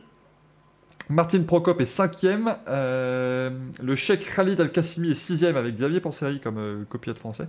Euh, Nani Roma est 7ème et Sébastien pour l'instant il est 10ème avec euh, Daniel Hena à 1h40. hein. Donc c'est certainement pas cette année. euh, Ouais, ils se sont- vont, ils se sont euh, pris je sais pas combien de crevaisons encore. Ouais, ils en ont fait trois sur la même spéciale. Euh, sur, une, sur une spéciale, c'était plutôt sympa. C'est pas encore cette année, à mon avis, pour, euh, pour Sébastien Loeb. Euh, c'est ce qui lui manque encore à son palmarès, finalement. À son palmarès incroyable. Euh, Sébastien Loeb, il cherche encore cette première victoire sur le, sur le Dakar. On rappelle qu'il s'était engagé à la base avec Peugeot, bien sûr. Peugeot qui l'avait amené sur le Dakar. Et du côté des motos, c'est donc Kevin Benavides qui euh, mène la danse avec 2 minutes 31 d'avance sur Xavier de Soultray, le pilote français de chez Husqvarna. 3 minutes 42 sur Rossi Ignacio Cornero Floemo, s'il vous plaît. Tommy Price est quatrième sur euh, euh, la KTM devant Sam Sunderland. Ils sont à 6 minutes hein, du côté de Sunderland, donc c'est assez, assez proche bien sûr, mesdames et messieurs. Euh, au niveau des news, parce qu'il n'y avait pas que le Dakar évidemment dans euh, l'actualité cette semaine, on a quand même grosse grosse news. Avec brio. Brio, avec David et Brio, eh ben non, presque Brio, mais c'est David et Brio. Euh, chef d'équipe de Suzuki en MotoGP, eh ben il s'en va et il va rejoindre Alpine en Formule 1. Euh, et là, je dois dire que Alpine, moi, ils me font euh, très plaisir en ce moment parce que déjà, euh, Mm. mettre Budkowski à la place de Jérôme Stoll, c'est pas un mauvais choix du tout, je pense. Euh, Je parce pense que c'est en grosse partie aussi, je pense, grâce à lui que Renault a fait cette euh, restructuration. Et donc mettre en, en espèce de chef bis, hein, aux côtés de Cyril Abitboul, euh, David Ebrivio, qui, on a beau dire ce qu'on veut, il a fait gagner le titre mondial à Suzuki. Mm. Euh, c'est lui qui est arrivé quand même en 2014 avec cette- cet objectif et il l'a réalisé bien, de la même manière. Je pense qu'il y a de quoi faire de belles choses en 2021. Qu'est-ce que vous en pensez, les amis? Je pense que c'est une très bonne idée. Je pense que ça va être mieux pour Cyril Abitboul d'être un peu plus loin de la compétition pure et de chapeauter vraiment la direction de la marque, euh, puisqu'Alpine se restructure complètement et euh, fait partie même de la restructuration du groupe Renault avec euh, quatre piliers, dont Alpine. Et je pense que c'est bien d'avoir donné ça à, à Cyril Abitboul et inversement, je pense qu'avoir quelqu'un comme David Ebrivio qui connaît euh, pas encore trop le milieu, mais qui va vraiment euh, arriver avec son, son côté vraiment très racer, très compétiteur, euh, avec, puis avec surtout cette expérience de, de- d'avoir mené une équipe au titre de mondial cette année, enfin, en 2020, euh, je pense que ça peut très vite marcher. Ouais. Et puis ce sera très pratique pour. euh, pour alors que c'est Rex maintenant qui vient de- d'arriver. évidemment. Euh, mais c'est très pratique pour euh, David Ebrivio. Il ne devra pas trop changer sa garde-robe. Il passe des bleus au bleu. Tout va bien. C'est ça. Évidemment, pour. Ils vont juste mas- masquer les sponsors et puis ça ira bien. Voilà. Pour relever. En plus, c'est bien, il n'y avait même plus les jaunes fluo, tout va bien, c'est parfait. Ça fait, ça fait Alpine à fond, très clairement.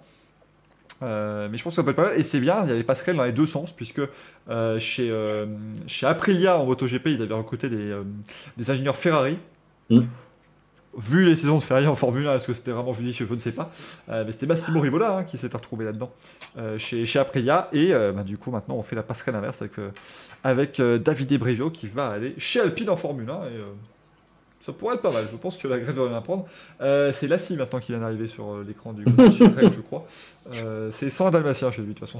C'est pas, D'ailleurs. On fait euh, chez Alpine avec le même couple, euh, un Italien à la tête et puis Alonso. euh, Hum, Eh oui, c'est vrai. Alors, connaissant un petit peu David Ebrivio, pas sûr qu'il y aura les mêmes, euh, les mêmes idées, mais qu'il y aura les, les mêmes, les mêmes choses qui se finissent en gate qui arriveront avec, euh, avec David Ebrivio. Mais ce que je voulais, je voulais vraiment dire sur lui, parce que c'est vrai qu'il n'est pas forcément connu dans le milieu de la Formule 1, mais pour avoir, euh, avoir un peu côtoyé euh, dans les paddock MotoGP, ça devient extraordinaire, ça devient 30 millions d'amis en dessous, hein, c'est une merveille absolue. Euh, je crois que, comme on l'a dit, euh, il y en a un autre qui veut une petite pause, visiblement, et euh, elle sera largement donnée, mais. euh, mais Daniel Revio, en fait, c'est un véritable compétiteur et dans le Mm. sens racer le plus pur du terme, c'est vraiment un passionné par la course auto, moto, vraiment par le sport, les sports mécaniques. Et, euh, voilà, ça va être vraiment. C'est bien, je trouve, pour Alpine d'avoir un côté très pur. Parce que Jérôme Stoll, euh, voilà, hein, était, était très bon, mais dans la manière justement managériale et, euh, et un peu plus business.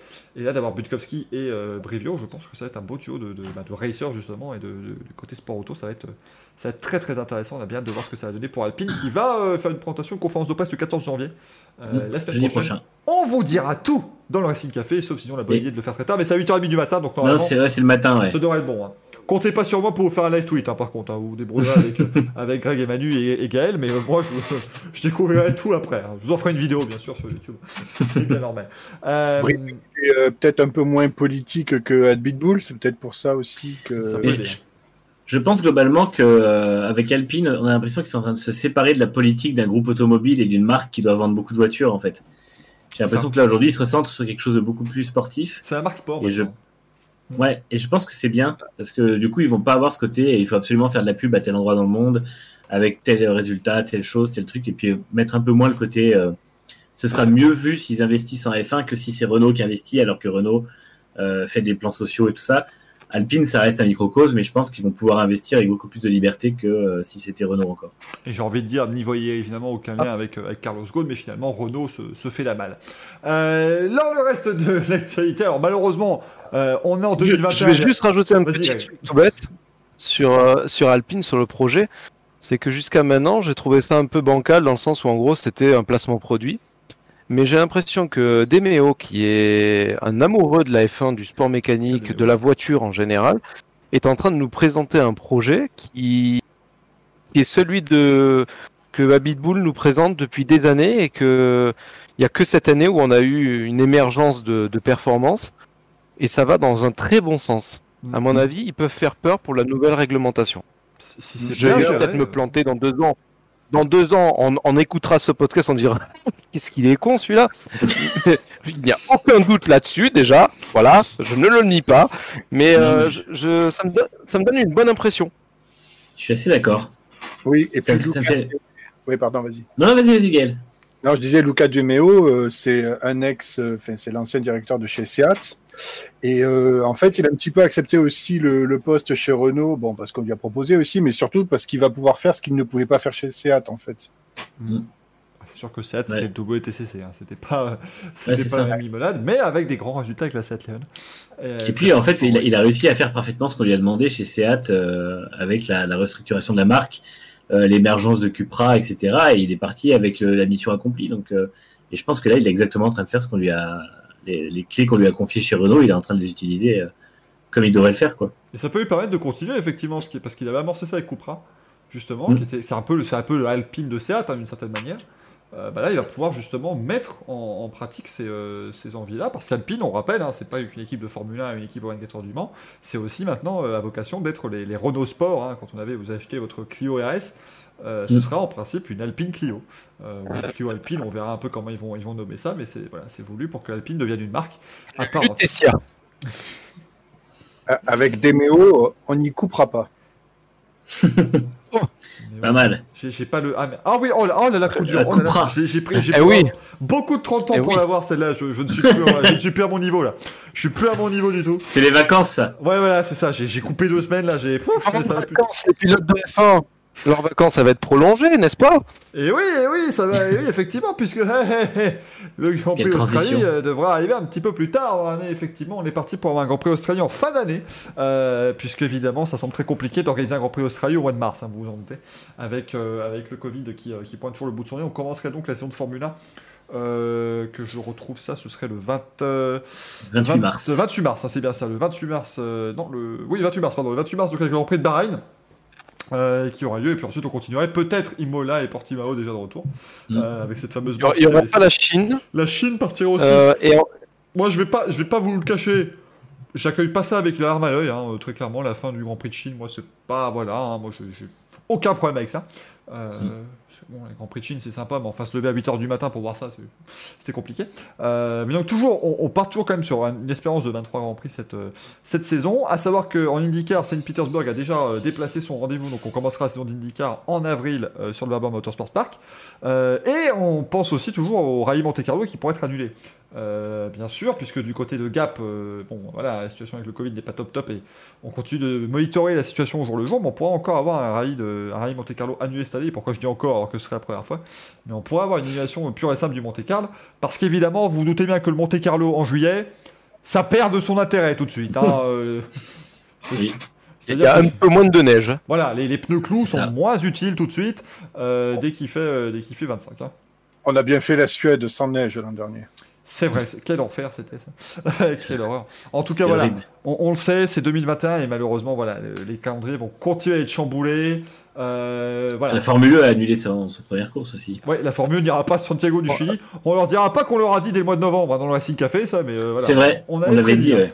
On l'avait prédit, mais ça devrait commencer en Arabie Saoudite avec euh, les premières courses nocturnes petite de la Formule. parenthèse, Oui, allez. il y a Twitch qui a quelques problèmes, me mentionne Mila, donc euh, faut pas s'affoler, mais il y en a certains qui ont plus le chat. euh, Ah, c'est peut-être pour ça, parce que je Ouais, voyais il très fait peu de messages dans le chat et je me disais que c'était peut-être effectivement alors que Twitch euh, pédale un peu à. Ouais, mais tant ça fait que, pareil. euh. tant que C'est vous nous, C'est sur quelle vanne qu'on a été banni là de tweet tant, tant que vous nous écoutez encore, les amis. J'ai rien dit sur le sur Jean. Comment il s'appelle Jean? Ah, mais Ça commence avec un T justement. Euh, Cadrage, genre cadrage. Alors j'allais dire, j'allais dire, j'ai eu très- Jean-Michel Cadra. j'ai eu très peur parce qu'en fait je vois euh, Bancadri qui me met euh, la- l'horrible page Twitter où on voit en fait qu'il n'y a plus rien. hein. Euh, Un problème est survenu par quoi j'aille, je me dis ça y est, on s'est fait bannir, on a réussi. Rassurez-vous, puisqu'actuellement la catégorie la plus vue sur Twitch c'est discussion avec zéro spectateur devant Gartic Phone avec zéro spectateur, Among Us avec zéro spectateur également, et Clubhouse Games avec zéro spectateur. Donc autant vous dire que Twitch ça rame et j'espère que je vais réussir à récupérer le podcast de cette émission, sinon on n'est pas dans la mouise, euh, les amis. Euh, ça, Ah, ça coup, promet. que les autres. Euh, si jamais, alors si jamais certains d'entre vous sont encore, sont encore là, nous, si vous nous entendez encore, euh, n'hésitez pas à venir le dire sur mon Discord. Hein. Mettez un message, dites on est encore là, il y a pas de souci. Nous on va continuer comme si vous nous entendez de toute façon, il y a pas de souci, comme si vous nous écoutiez. Euh, J'en puisque- appelle à Barba Papa. Puisqu'au mieux, le, au mieux, le podcast sera disponible, on l'espère, on croise les doigts, euh, bien entendu. Euh, donc niveau, voilà, Covid, malheureusement, ça va continuer de On, tout. on me, euh, on tout me dit ça marche, mais pas le chat, donc a priori. on est D'accord, donc c'est toujours, bon, ça va, c'est- toujours en ligne. Du moment qu'on nous écoute, tout va bien, euh, c'est la principale. Voilà, je reçois, ah, ça revient, me dit, euh, me dit Adrien, donc tout va bien, ça devrait commencer à revenir. Mettre le doigt sur le chat. Vous pourrez commencer bientôt à...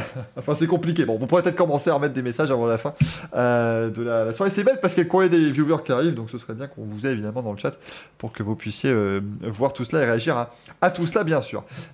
Niveau Covid, bon, on continue malheureusement avec les, les mauvaises nouvelles. Laurent Norris qui a été testé positif au, au Covid-19 euh, à Dubaï. Et surtout Fausto Gresini. Fausto Gresini qui est le patron de l'équipe éponyme en, MotoGP. Euh, lui, ça se passe moins bien, hein, évidemment, malheureusement. Euh, Fausto Gresini qui a été donc euh, mis dans un coma artificiel, qui est actuellement sous respirateur. Alors, il a été sorti de ce coma. Fausto Gresini, mais il est toujours intubé pour l'instant, il a toujours de grosses difficultés de, respiration et il souffre d'une d'une pneumonie. hein. C'est comme toujours, vous contractez le Covid-19, ce sont d'autres affections en fait qui viennent malheureusement euh, prendre, prendre le relais derrière ça. Donc on- évidemment, on lui souhaite un, un prompt rétablissement. On espère que ça va se passer au mieux pour, pour Fausto Gresini, euh, qui, a, qui est âgé de 59 ans.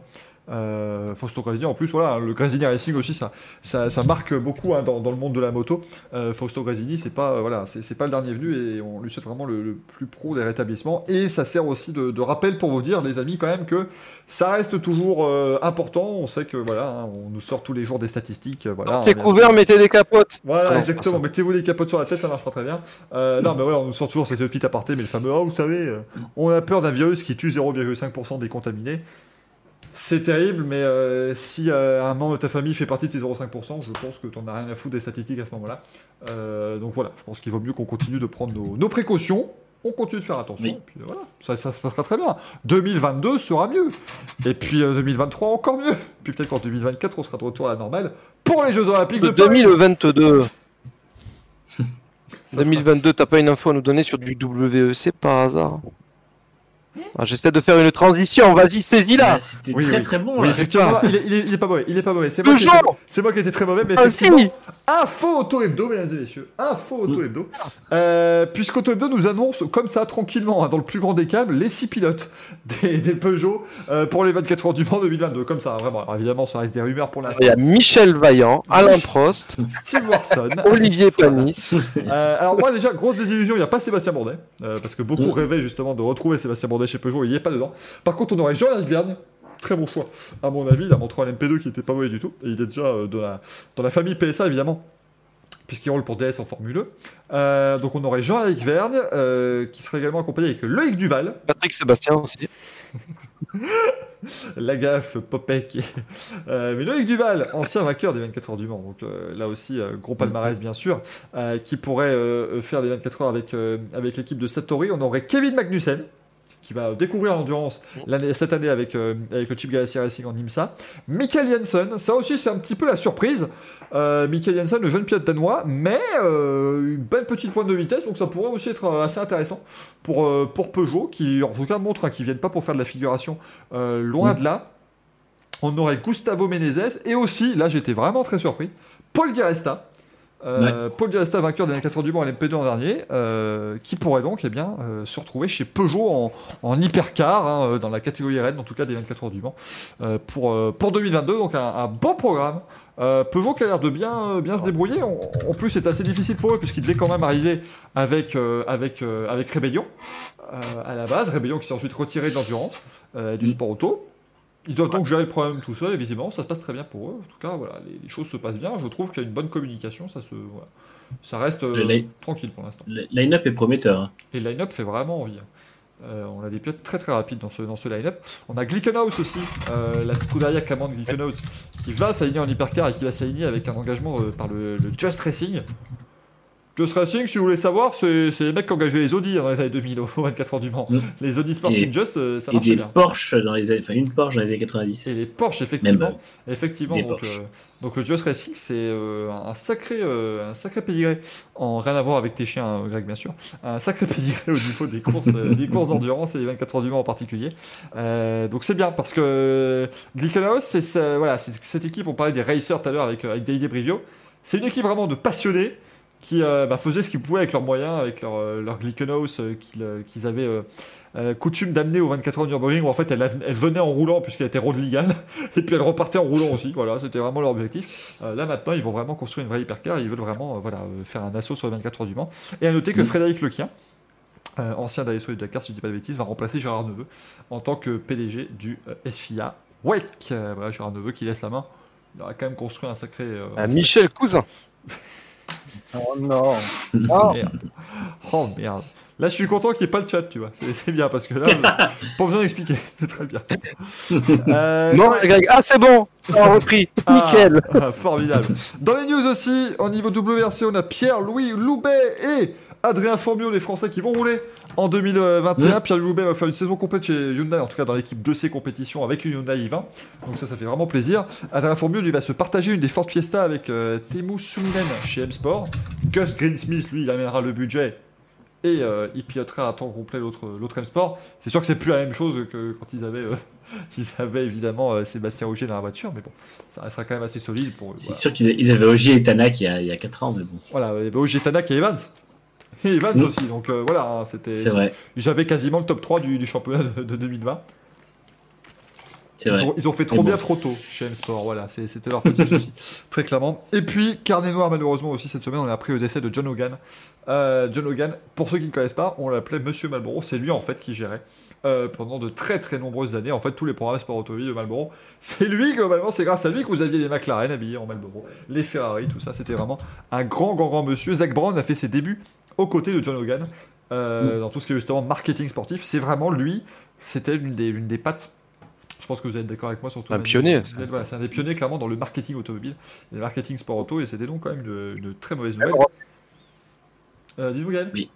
Ron Dennis à ses débuts aussi. Ouais, Mm. Ron Dennis, effectivement, ouais, ouais, qui, euh, qui s'en est beaucoup inspiré aussi. Ah, Tommy Des qui est de retour, voilà, vous pouvez recharger la page, les amis, normalement le chat devrait revenir d'ici quelques instants, ça nous fait plaisir de vous, euh, de vous revoir, voilà, vraiment, ça Et- nous fait plaisir de vous revoir C'est un nous. peu euh, un de ceux qui a façonné la F1 telle qu'on la connaît maintenant, avec euh, justement voilà tout le marketing, la gestion des pilotes, etc. On, on passe quelque part un cap entre la F1 traditionnelle et euh, j'ai presque envie de dire à l'ancienne, à quelque chose de plus moderne et avec plus d'argent. Donc euh, Exactement. c'est c'est un grand monsieur. C'est quoi. c'est vrai, c'est un peu indirectement lui qui a fait euh, de la F1 une marque en fait plus qu'un championnat où après bah, du coup vu que les, les investisseurs sont arrivés euh, la F1 a été obligée de se mettre aussi un peu euh, dans cet aspect hyper pro et puis de devenir une vraie marque quoi. Voilà, ils pouvaient plus justement rester les petits bricoleurs du dimanche euh, qui, qui faisaient un Mm. peu des courses.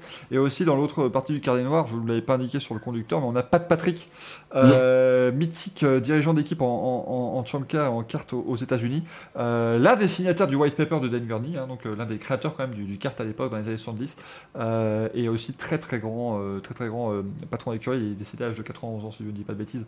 Euh, Pat Patrick, et c'est lui, c'est pour son équipe qu'Emerson Fittipaldi avait remporté les 500 Mazia Police en 89, euh, par exemple, alors qu'il avait les couleurs de Marlboro. Tout se rejoint, c'est merveilleux.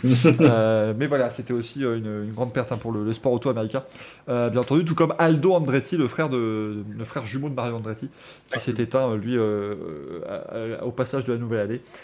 C'était lui qui avait posé, ça c'est l'anecdote, une anecdote que je trouve extraordinaire. C'est en 69, Mario Andretti s'est craché au vent de la Lotus 4 roues motrices au 500 Masiapolis en essai libre. Il s'est brûlé le visage. Et ensuite, il a placé sa voiture sur la première ligne. Et, euh, et non, à on fait une photo avec les gars de la première ligne. Il a dit à son, à son frère Vas-y pour les photos, parce que moi j'ai une tronche, c'est pas possible. Et ils l'ont mis. Et là, les trois quarts des gens n'y ont vu que du feu. Personne. Oh, il est bien, Mario Andretti. hein. Pourtant, on dirait pas qu'il a eu un accident il y a quelques jours. Lui, il se s'est brûlé le visage, on n'a vu que du feu exceptionnel. Oh Bravo. merde, oh. Michael, tu es en forme ce soir. je suis en feu. Je- C'est un peu- Voilà. Donc voilà, c'était ah, Sam Nibor qui nous dit Jeff Bezos s'est fait dépasser par Elon Musk au classement de l'homme le plus riche du monde. Il a tout cassé sur Twitch. Allez, ça dégage. Plus rien à foutre.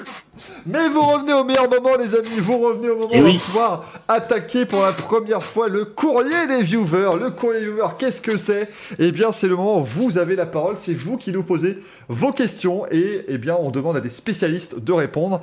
Et il n'y a que nous ce soir pour répondre à ces questions. Promis. Spécialistes. Spécialistes pas- arriveront plus tard. Voilà, les spécialistes viendront quand on aura du budget dans l'émission, bien sûr. Euh, vous En fait, on fait la première partie de l'émission. Après, il y a des vrais mecs qui arrivent.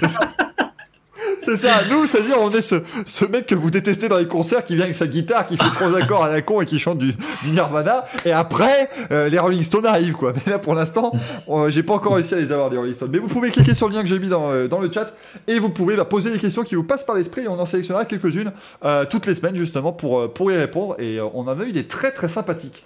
À commencer par celle de Not Notorious One. Est-ce que Bottas, selon vous, est surcoté ou sous-coté, messieurs? Elle va aller vite, celle-là. hein. Qui commence? Bon, en fait, Alors, pas répondre. Oui En fait- et non, c'est-à-dire que Voilà, comme, comme dit Greg, il y a eu un, un avant et un a- en avant et un après euh, George Russell, c'est- en fait, voilà, moi le gros problème, c'est que de dire. Bottas, pour moi, je ne peux pas répondre à cette question. Parce que pour moi, Valtteri Bottas n'est pas surcoté, il n'est pas sous il est coté. C'est-à-dire que maintenant, Alors- enfin, je sais pas, c'est. Ouais. Je, trouve- je trouve Ça- qu'il il était, euh, je trouve qu'il est coté, bien coté en 2017-2019. C'est un très bon numéro 2 d'Hamilton, pas très loin, régulier, tout ça. En 2018 et 2020, je le trouve un peu surcoté.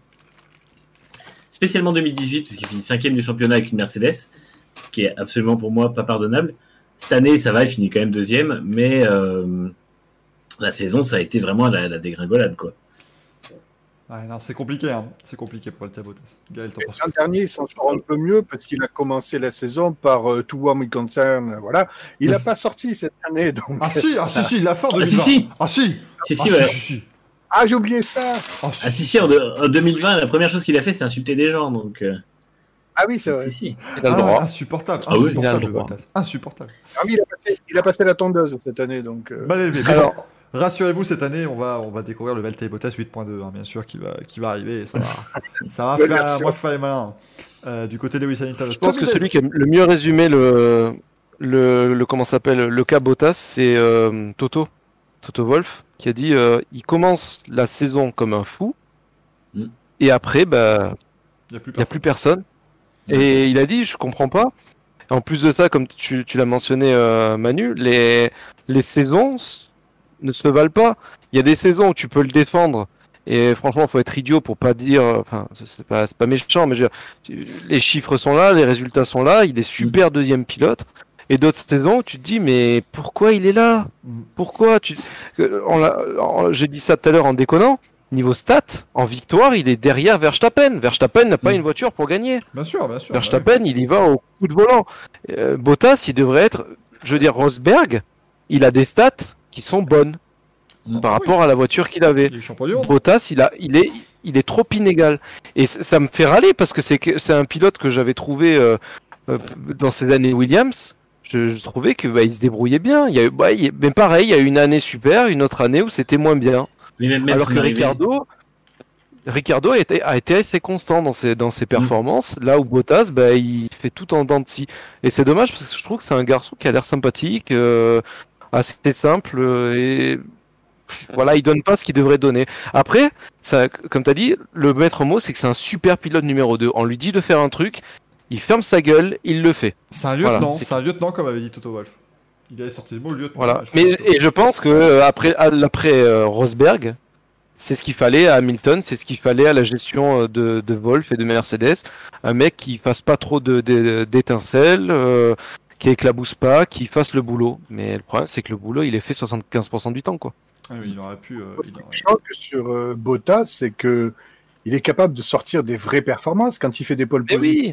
oui, Et le problème, c'est que Bottas, quand il est en première ligne, tu as le choix, soit il anticipe le départ, soit il part après tout le monde. Donc bon, t'es pas déçu avec Bottas. Ah, Il n'y a jamais de déception. Mais il anticipe en étant légal et ça c'est très fort.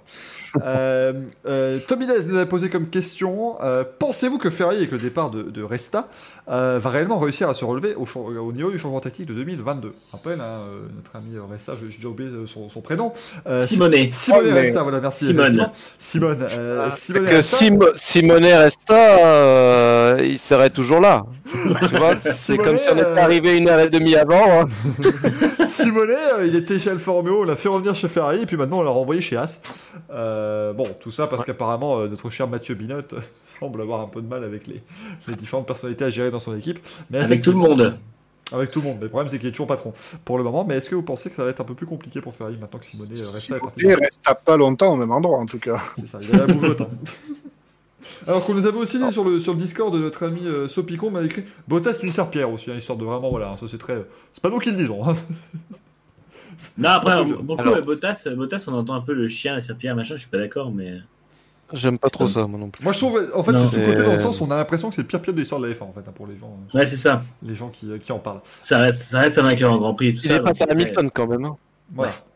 Ouais, mais Hamilton, d'après beaucoup, c'est Après- un des plus mauvais de l'histoire de la F1 aussi, tu vois, donc c'est c'est compliqué. Oui, Voilà, c'est que la voiture qui fait il ça. doit, il doit tout à sa voiture. Bah ouais, Mm. t'imagines. Euh, mais donc pour Simone Voiture Resta, pas notre cher, euh, notre cher ami, qu'est-ce que vous voyez justement pour Ferrari vous, dans les années à venir? Est-ce que, est que ça peut être compliqué selon vous, euh, ce, ce départ?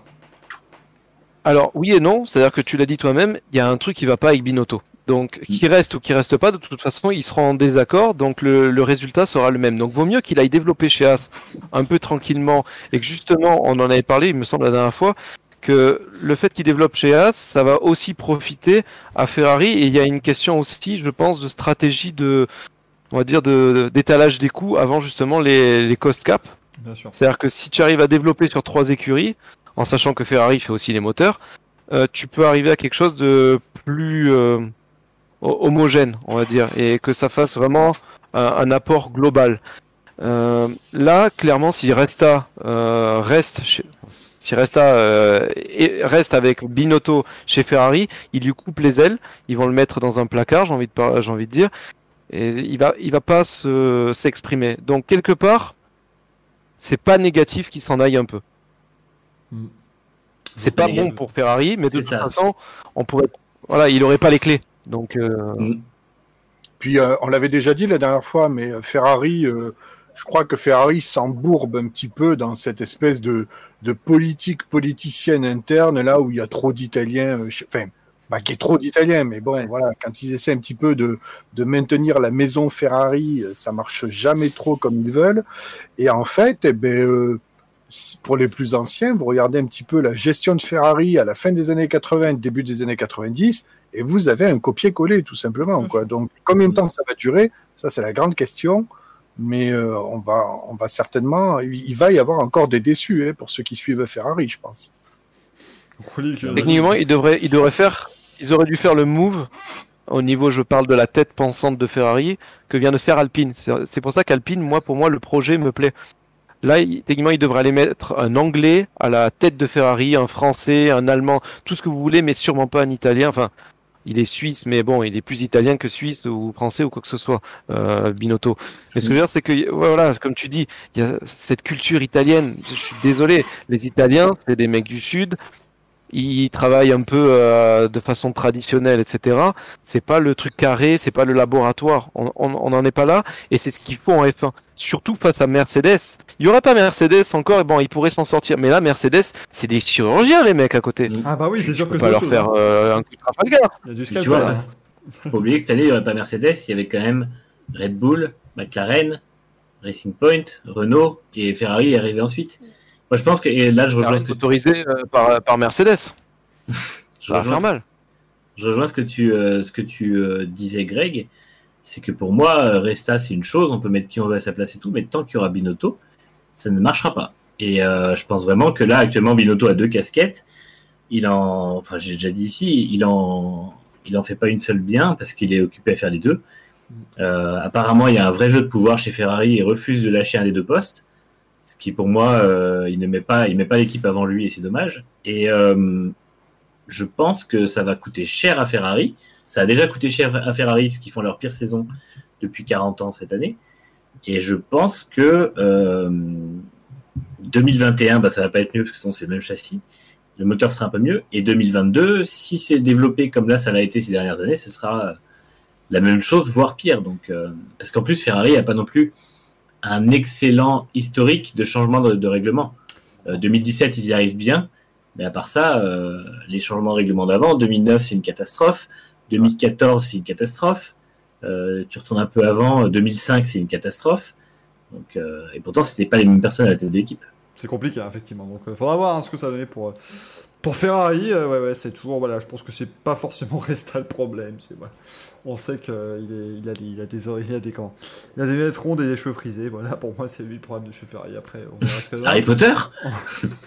On salue les amis du chat qui reviennent lentement. Euh, désolé encore une fois pour tous ces problèmes de la part de Twitch. Si vous nous regardez sur YouTube, vous nous écoutez en podcast. sur mobile. C'est une merveille pour vous, bien entendu.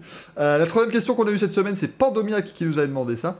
En considérant que le calendrier ne change pas, même si évidemment c'est mal barré pour, euh, pour l'Australie, vous pouvez aller sur le Discord, hein, Emilien dans le chat, vous pouvez aller sur le Discord et vous discuter de l'émission. Euh, Faites-vous plaisir, les amis, il n'y a pas de problème. Euh, je sais qu'on va dire dans le Discord qu'on n'est pas dans le bon channel, mais on fait comme on peut, on fait vraiment avec les moyens du bord. Restez dans le général hors sujet pour l'instant, il n'y a pas de souci. On basculera sur F1 après, il n'y aura pas de, de problème, les amis. Euh, mais pendant le donc si la saison reste euh, avec le même calendrier, au bout de combien de grands prix, messieurs, voyez-vous les écuries de pointe délaisser le développement 2021 pour se consacrer à, do- à 100% sur 2022 Et quelles écuries vont développer elles, un maximum l'année 2021 Je pense que Ferrari, le dit Pandomiac, va faire partie des premières, sinon la première équipe à se focaliser sur 2022, alors que Alpine sera la dernière à Alors, justement, il y a- sur 2022. Je sais pas si tu as eu le chiffre pour Ferrari, mais ils se focalisent déjà sur la réglementation 2048. On m'a dit. hein. Ouais, non, mais c'est c'est Big Brain Time. Ferrari,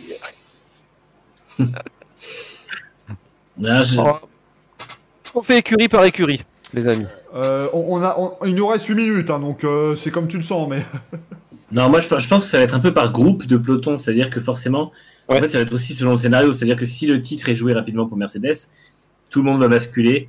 Si Mercedes pond une voiture qui a une seconde d'avance sur les autres à Barcelone, à partir de aller euh, Barcelone, justement, ils sont tous sur la voiture 2022. Euh, il faudrait 4 ou 5 courses maximum. Après, si la bataille du milieu de peloton est serrée, forcément, il y en a qui vont tirer un peu plus sur la corde. Euh, je sais plus quelle équipe disait récemment que oui, ça pouvait être. euh, je crois que c'est euh, Aston Martin justement qui eux envisagent pot- potentiellement de faire le switch euh, vers le milieu de saison quoi. Mais je pense que ça ira pas beaucoup après. McLaren aussi qui disait qu'il ne voulait pas délaisser cette saison-là. Hmm. Contrairement à As qui a Ouais. directement annoncé la voiture qu'on amène aux essais hivernaux, c'est celle qu'on gardera jusqu'en 2023, à peu près. minimum. 48 On comme se, fera, on Ferrari. se fera disqualifier de tous les grands prix de 2022, rien à foutre. on reconstruit pas, nous, rien, rien à faire. Ça ne passera pas. Euh, mais effectivement, oui, je pense que ça fera en groupe. Euh, mais c'est dur parce que pour le milieu, enfin, Mercedes va évidemment très vite passer sur 2022. Ils vont dire leur voiture elle est parfaite, donc euh, ils n'auront pas besoin de, de beaucoup s'en faire. Mais derrière, ils sont obligés de continuer un minimum parce qu'il y aura des opportunités. Si tu te dis qu'à partir, disons, de Monaco, si Monaco a un Grand Prix, euh, Mercedes n'apporte plus d'évolution, bah, tu dis il y a moyen de, de réduire l'écart et d'aller chercher un pod- des podiums, peut-être une victoire encore, Mm. comme on a vu l'année dernière. Donc, euh, donc faut voir quoi. C'est un peu, c'est un peu, voilà, c'est un peu complexe effectivement. Paradoxalement c'est aussi ce qui peut faire que Mercedes conforte euh, son avance en 2022. Euh, Voilà. C'est le cauchemar de tout le monde, mais tout le monde dira ah oui ils ont eu de la chance ou je sais pas quoi. Non en fait c'est qu'ils avaient tellement d'avance qu'ils ont eu l'occasion d'attaquer leur réglementation en 2022 avant tout le monde. Mais après, après, attention quand même, on rappelle que BMW en 2008 et 2009 nous a fait une masterclass, puisqu'en Oui. 2008 ils ont dit allez, on arrête de développer la bagnole, on se concentre sur 2009. Ça fait qu'ils perdent le titre 2008. En tout cas, ils perdent l'occasion de jouer le titre beaucoup plus loin dans la saison. Et 2009, leur voiture est un tracteur. Donc euh, vraiment, ils Et ont puis- fait une masterclass. Ils prennent cette décision quand Kubica est en tête du championnat quand même. Voilà, le mec qui fait le est, championnat. On arrête tout, les gars, on arrête tout. Et au fait, on va aussi aider Nick Heidfeld, si possible, parce que le pauvre, il a du mal. Enfin, c'était Ouais un nombre de décisions extraordinaires de la part de nos Ah. amis euh, allemands. Ju- Justement à ce sujet, euh, on parle justement de développement, tout ça. Par rapport à la réglementation de, la, de cette année, euh, avec le fond plat qui est, qui est découpé, etc., Mercedes a dit qu'ils auraient beaucoup plus de mal que certaines autres écuries avec un- une philosophie, euh, avec un rake un peu plus haut. Donc, à voir ce que va donner Mercedes cette année et à voir justement si euh, Red Bull va pas sortir son épingle du jeu en se disant c'est la dernière année avec Honda, l'année prochaine pour les moteurs, on sait pas trop. Donc, euh, il y a peut-être un coup à jouer. On va mettre le paquet cette année. Je... Ça, c'est la. Honda a dit qu'il voulait partir la- avec le titre. hein. Mais bon, après, les déclarations de Mercedes, on les connaît. Hein on a la pire voiture du plateau, et puis Ah, de- au deuxième Grand Prix, ils sont champions du monde. Après, ce qui serait formidable, moi je trouve c'est que Red Bull, enfin Honda, ce serait formidable. C'est genre que euh, Red Bull ne gagne pas le titre cette année, mais l'an prochain. Comme ça, à Oui. chaque fois, Honda, il serait toujours au top, qu'il se barre et l'année d'après, champion du monde. Ah ouais. Ah, c'est bon, excusez-moi, j'ai eu la bonne idée de, de toucher mon câble, quel idiot. Mais j'ai donc avec ce bar, champion du monde, et après plus rien, voilà, c'est Touche extraordinaire. ton bravo. câble en plein live C'est dégueulasse. Ouais, je sais, je sais, je sais pas bien. On va vraiment finir par se faire bannir, c'est affreux. la dernière question euh, que je vous ai soumise, mais la dernière, je la garde pour moi dans, dans, dans ma manche, bien entendu. Mais c'est une question de moi, Bretzel premier, que j'ai trouvé extraordinairement intéressante. Déjà, je suis très content parce qu'il dit Je m'intéresse un peu à la Formule 1 parce que j'ai regardé Drive to Survive sur Netflix. Donc, ces gens-là existent. Parce qu'on n'arrête pas de nous en parler, nous dire Oh, c'est grâce à eux qu'elle a plus. Mais j'en ai jamais vu en fait. Donc, ils existent et c'est super. moi, je vous donne mon avis là-dessus. Bienvenue, vraiment bienvenue. Ça veut, ça veut dire que la série fonctionne et c'est très très Voilà, bien. la série fonctionne et réalise ce qu'il faut, c'est-à-dire amener des nouveaux fans de Formule 1. Donc, j'ai regardé Drive to Survive sur Netflix, mais quand je regarde un Grand Prix, je m'ennuie. Et du coup, est-ce qu'il y a une solution miracle pour ne pas s'ennuyer devant un Grand Prix? Et on a un tout petit peu discuté avec Greg Ouais, avant tu baisses devant le Grand Prix. Putain, Pardon. Merde, merde à la fin. Moi, je vais devoir passer ça en Peggy 18, ça va être affreux. c'est un enfer, ce, ce- ce- ce- Je vais devoir, avoir des, des, des- comment dire, des limites d'âge et tout avant le, avant le live, ça va être une- un enfer. Mais, euh, alors, on en parlait avec Greg et je suis d'accord avec ce que tu me disais. C'est effectivement le truc que Drive to Survive, c'est très bien pour découvrir la F1. Mais le problème, c'est qu'à un moment donné, quand tu récapitules un Grand Prix, un week-end de Grand Prix sur 52 minutes, euh, forcément, c'est beaucoup plus sympa que le Grand Prix sur 1h30. Comme un zapping. C'est logique. Surtout que c'est- c'est scénarisé, quelque part. Voilà, et c'est scénarisé parce que je vous rappelle, pour ceux qui découvrent la F1 avec Drive to Survive, euh, lors du Grand Prix d'Espagne 2018, on en avait rien à foutre hein, d'Alonso contre Sainz. Eux, ils te font genre, c'est le truc le plus important de la galaxie avec le roi d'Espagne. Nous, on s'en foutait complètement, hein, rassurez-vous. Mm. Mais moi, ce que je donnerais comme conseil pour ne pas s'ennuyer, en fait, c'est juste construis-toi une passion. Voilà, Euh, comment dire? Si jamais tu te rends compte, essaye de faire la saison complète encore cette année. Et si tu te rends compte euh, que voilà, c'est un peu compliqué pour toi, effectivement, peut-être qu'il vaut mieux rester sur le Drive to Survive, qui est peut-être plus. Ça te permettrait d'avoir de suivre les histoires sans que ce soit trop compliqué et peut-être plus intéressant. Et, et les films de la course Voilà, ou Ce les genre films de de la course choses. de Canal+. Si tu veux ça, tu peux avoir des, des condensés qui sont vachement sympas. Après, si tu as vraiment envie de t'investir, si ça t'a donné une envie, une, une porte d'entrée, je vais dire par ça, eh ben, euh, investis-toi à fond. N'hésite pas à aller voir euh, ce que je fais sur YouTube, ce que fait Roue Libre sur YouTube, ce que Greg poste sur Eurocteur, ce que Manu et Gaël font sur les sites Next Gen Auto et, euh, et France Racing. Euh, investis-toi, implique-toi. Et, euh, et là, c'est quelque chose que j'aimerais dire, et vous serez peut-être d'accord, investis-toi aussi sur l'histoire de ce sport parce que Mm. elle est très belle, elle est très riche. Totalement. Et elle t'aide beaucoup à comprendre et ça peut t'aider aussi à avoir certaines clés qu'on n'a pas forcément, des clés de compréhension qu'on pourrait avoir sur les saisons actuelles. Mais donc voilà. Après, rassure-toi, euh, on s'est emmerdé devant Abu Dhabi, c'était une purge pour tout le monde. hein. Mm. Ça t'ennuie pas, il y aura des grands prix où tu vas t'ennuyer, mais c'est comme si tu suis le football, il y a des matchs extraordinaires et il y a des matchs de Ligue 1 qui font 0-0. C'est comme tout, comme tout sport euh, de toute Voilà. façon. Tu peux Il y a pas, des matchs de euh, tennis qui sont imbuvables, je veux dire. Voilà. euh, tu ne peux pas avoir là- un sport où c'est que bien. Donc, euh, Si, si vraiment c'est. pour en revenir à ce que... euh, Vas-y. vas-y, Gal, vas-y, vas-y. je disais, si c'est vraiment un, un- un débutant en Formule 1, et, et ceux qui comprennent pas trop la discipline, euh, il faut pas s'attendre en fait à avoir des courses où les voitures se doublent à tous les virages, où Ouais. ça n'a presque jamais existé. Je mets des gros guillemets parce que c'est beaucoup plus complexe que ça, la, la Formule 1. Bah, t'as un C'est grand prix, quoi, de temps en temps. C'est ça. Ouais. Et en Tu regardes- Si tu veux ça, tu regardes Driven avec Stallone. Nickel. Voilà, voilà, tu regardes Driven. Un jour, on va faire ça. On va faire votre, le résumé complet de Driven et vous allez voir. Ça, c'est un bon film. Et voilà, mais sinon, euh, comme disait Michael, il faut euh, euh, s'intéresser un peu à l'historique de la F1. Alors, il y a des magazines qui sortent encore, comme Grand Prix, par exemple, ou, ou d'autres. Donc, Oui. la presse papier, c'est bien parce que tu as le temps de te poser calmement. Tu n'es pas dans l'euphorie d'un Grand Prix. Tu as un week-end off, le soir, en soirée, tu t'emmerdes.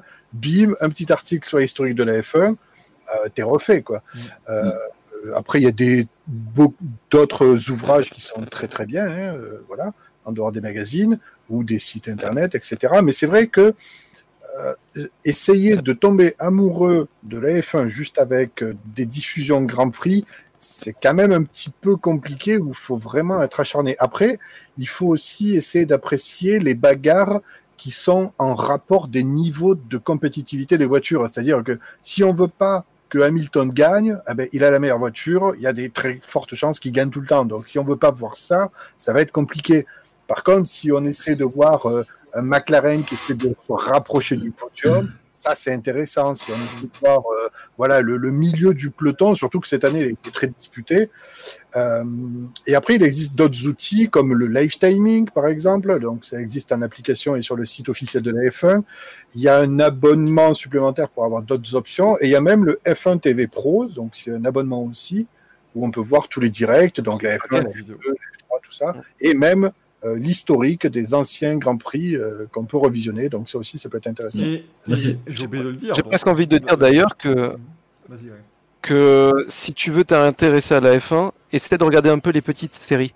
Alors moi je suis pas un grand fan des petites séries, mais à chaque fois que j'en regarde, je trouve qu'il y a beaucoup plus de batailles. C'est vraiment plus peut-être ce qu'attend un, un public justement qui veut justement voilà ce spectacle-là, avec des contacts, moins de politique, moins de, de pénalités, etc. Effectivement, si Et après, pour en revenir à- à- au côté initial, c'est-à-dire que je suis pas un de ces ayatollahs. Il y a des, il y a des ayatollahs qui se disent Ouais, la F1, euh, c'est un truc de puriste. Rien à voir avec les mecs qui aiment la purée. hein.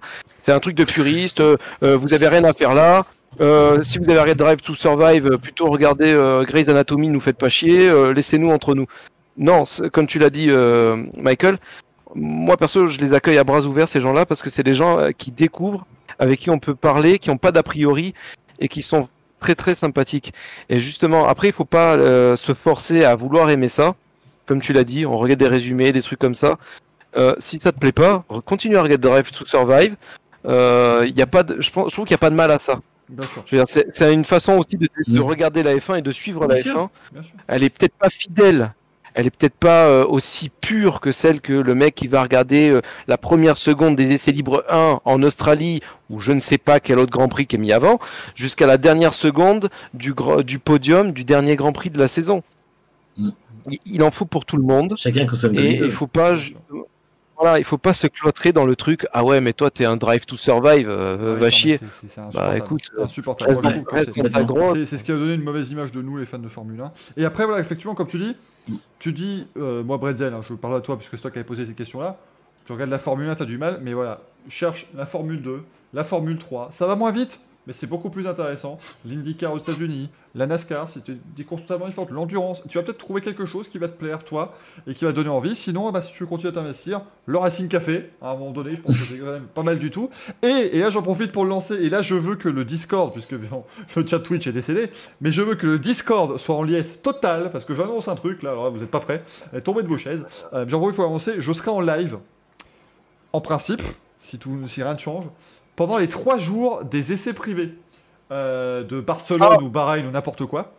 Je... Voilà, il est tombé de sa chaise, Gaël. Il est tombé de sa chaise. Euh, ouais, ça, ça y est, le champagne. Non, non, mais en gros, je, je serai en live euh, de la première minute où ça va rouler le matin jusqu'à la dernière le soir, avec une pause déjeuner. Et donc, évidemment, vous ne viendrez pas regarder les images des essais. Ça, c'est évidemment impossible. Mais on sera là. Euh, on sera là pour décrypter. J'essaierai d'avoir tantôt aussi des invités qui pourraient donner leur avis sur une petite tranche, une heure, une heure et demie, comme ça, pour qu'on puisse un peu dialoguer. Et surtout, on pourra parler tous ensemble dans le chat. Et ce sera une opportunité voilà, de vivre les essais, d'avoir une petite communauté autour de tout ça. Et, euh, et de pouvoir faire ça de manière sympa. Et aussi d'expliquer les enjeux de la saison à venir et, et ce qui se passe aussi pendant les longues séances d'essais. Ouais, je- que le bruit des F1 Bien sûr, c'est prévu. Euh, je ferai comme si je suis dans une cabine à, Barcelone et je suis en train de dire, alors que oui, effectivement, juste à côté de nous va passer euh, Lewis Hamilton. Euh, ça, ça va être ça. Ça va être affreux, affreux. C'est- ah, attention, là, là, Et nous le montre Honda.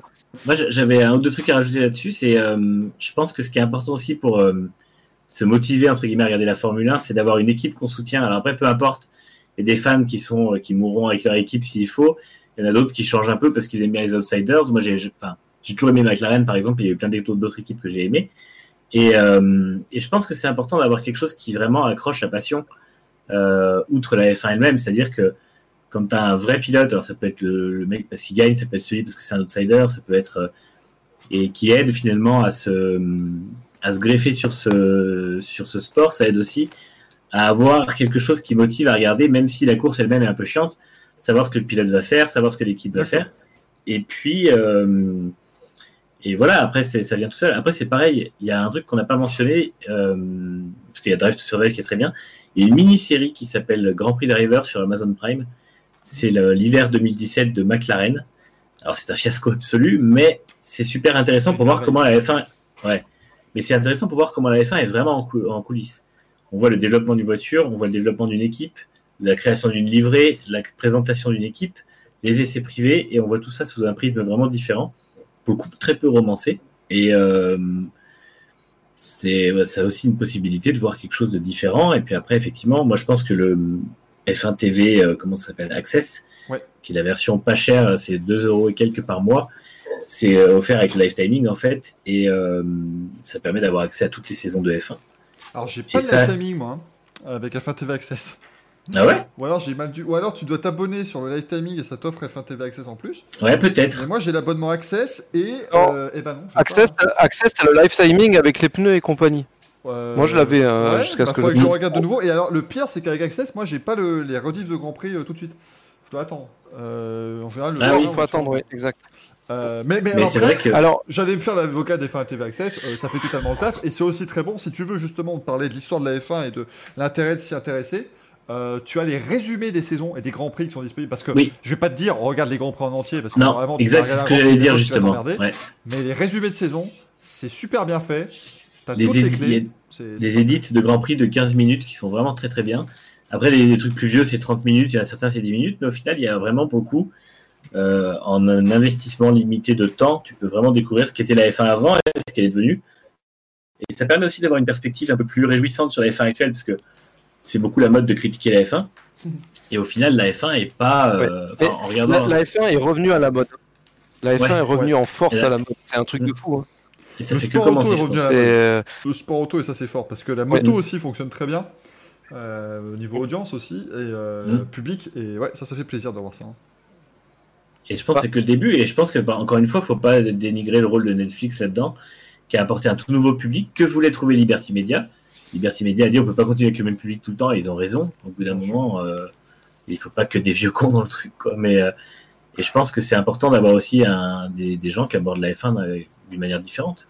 D'ailleurs, dans les coulisses, ça discute peut-être avec Amazon Prime ou voire peut-être Netflix. On n'a pas eu les échos, mais peut-être que la F1 serait diffusée sur Amazon Prime plus tard.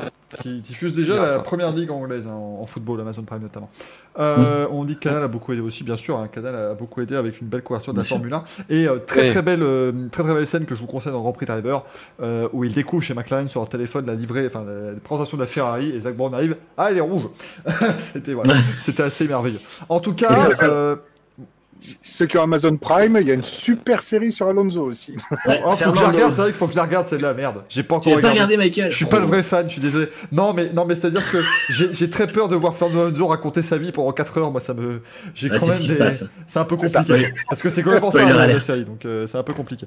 Euh, mais en tout cas, voilà, moi, ce que je voulais finir vraiment Est-ce là-dessus. euh, Est-ce que je peux conclure avec, avec une question euh, à Bretzel qu'on pourrait lui poser la prochaine fois, justement par rapport à ce que tu as dit Euh, que- La prochaine fois, on lui demandera quelle est ton écurie et ton pilote préféré et Mm. pourquoi Ferrari et Charles Leclerc. Voilà, c'est ce qu'on va lui poser comme question la prochaine fois. Pourquoi Daniel Ricciardo quand il est en 2018 et pas dans le 2019 Pourquoi Daniel Ricciardo quand il hurle Hülkenberg C'est la question. Évidemment. Non, mais moi, ce que j'aimerais vraiment dire, c'est bienvenue. Euh, moi, je suis très content qu'il y ait des nouveaux fans de F1.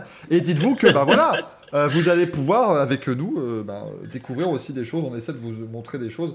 Et notamment avec la, la dernière vidéo que j'ai faite. Euh, voilà, ça remonte, ça revient C'est un peu le journal du hard de la F1, quoi. C'est ça, c'est ça. Qui, est, qui peut être Sébastien Toen que je puisse le virer, s'il vous plaît? Euh, ça m'arrangerait. ça m'arrangerait beaucoup.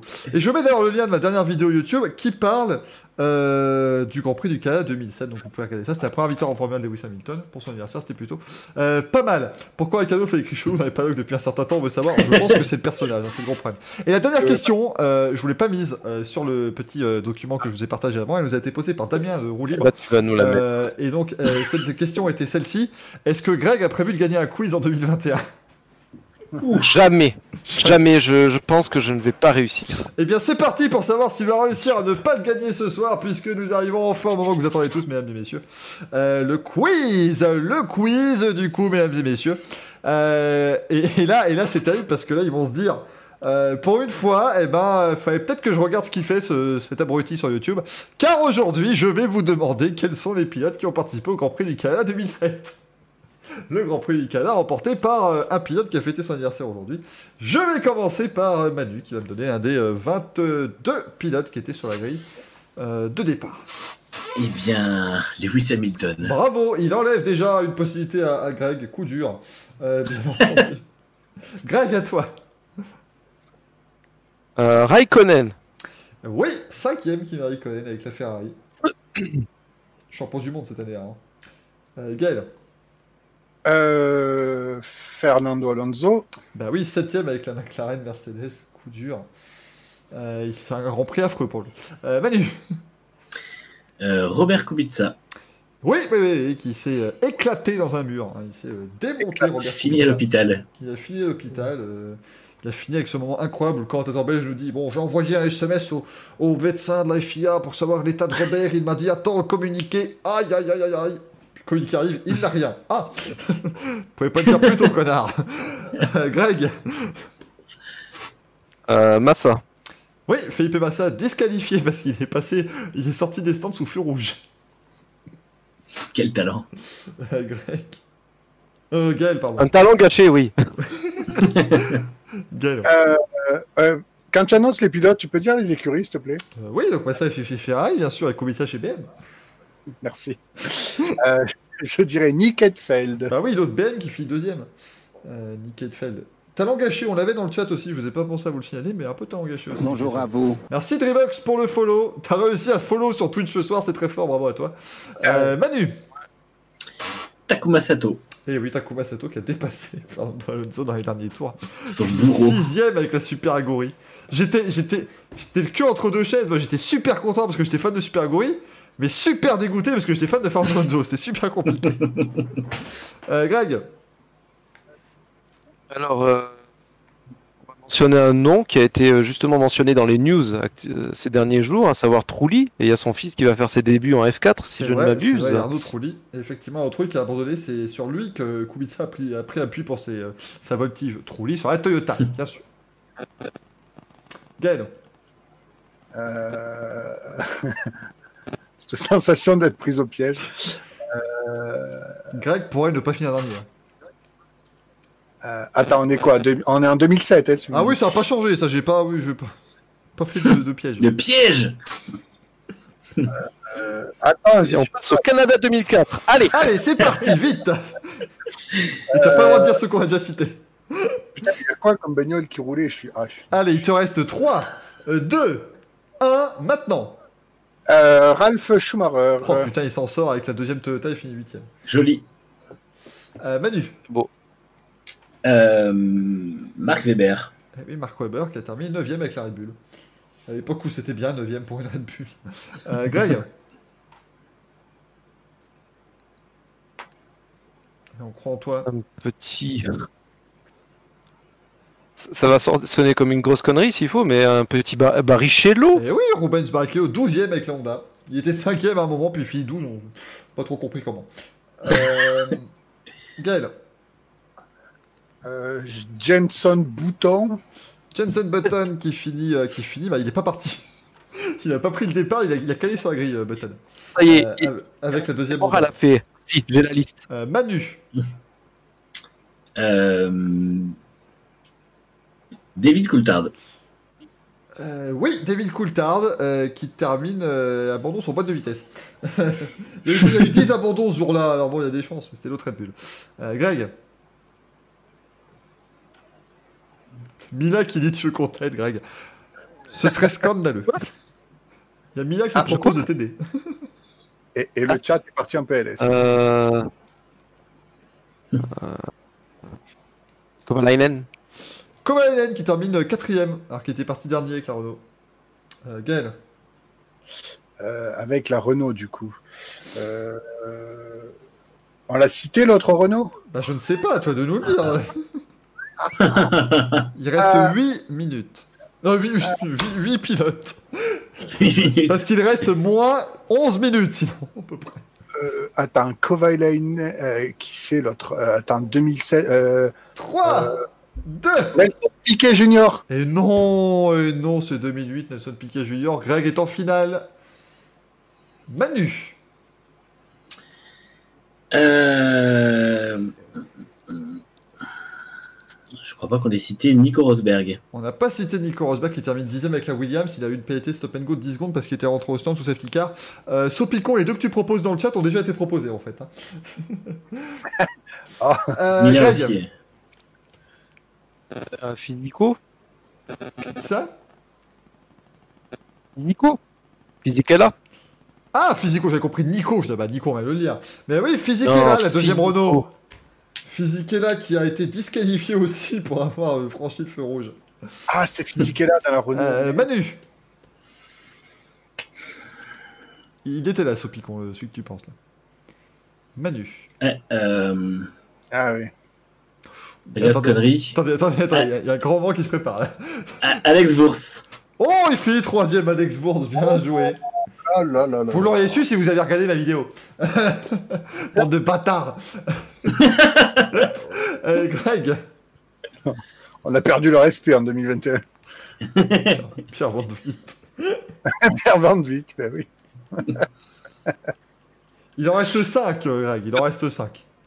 Manu Collard. Scott Speed. Scott Speed qui a abandonné. Elle est, elle est où l'anti-sèche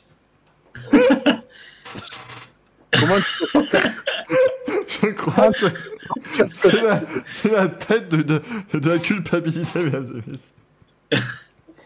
J'ai fait une Donald Trump, j'ai commencé à dire que ça a été, euh, ça a été volé. Oh merde, ils vont envahir mon appart, putain, non, pas possible ça.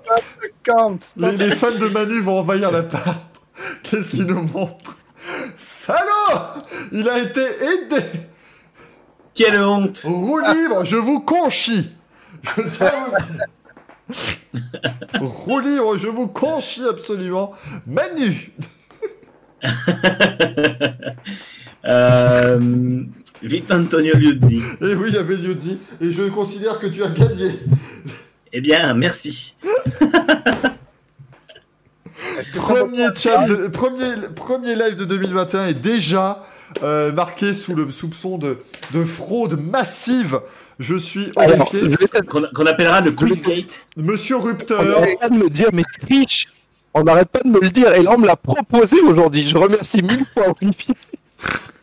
alors euh, Monsieur Monsieur Rupteur, euh, je tiens à dire que ce que vous avez fait aujourd'hui est une grave atteinte à la démocratie. Des a- gens comme vous, on appelle ça, ça des terroristes. Et euh, le Racing Café ne négocie pas avec les terroristes. si vous avez bien compris. le point J qui demande un impeachment pour Greg. Ouais, on va pitch là, tout de suite. Alors, il manquait quand même euh, dans la liste. Bah, tu vas pouvoir nous les dire, Greg, de toute façon, ceux qui manquaient. J'ai pas toute la liste, en fait, il me l'a donné au fur et à mesure. Ah, ça donc en fait, c'est Roulis qui joue. Bravo à Et Damien qui est arrivé en finale. Euh, du coup, en procuration. Non, il manquait euh, Anthony Davidson avec un super GUI.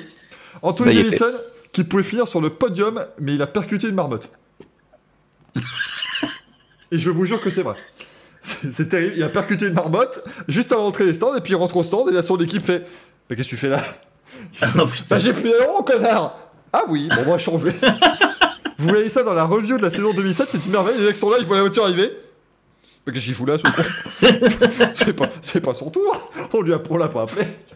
Euh, Il y avait donc euh, Christian Albers dans la Spiker.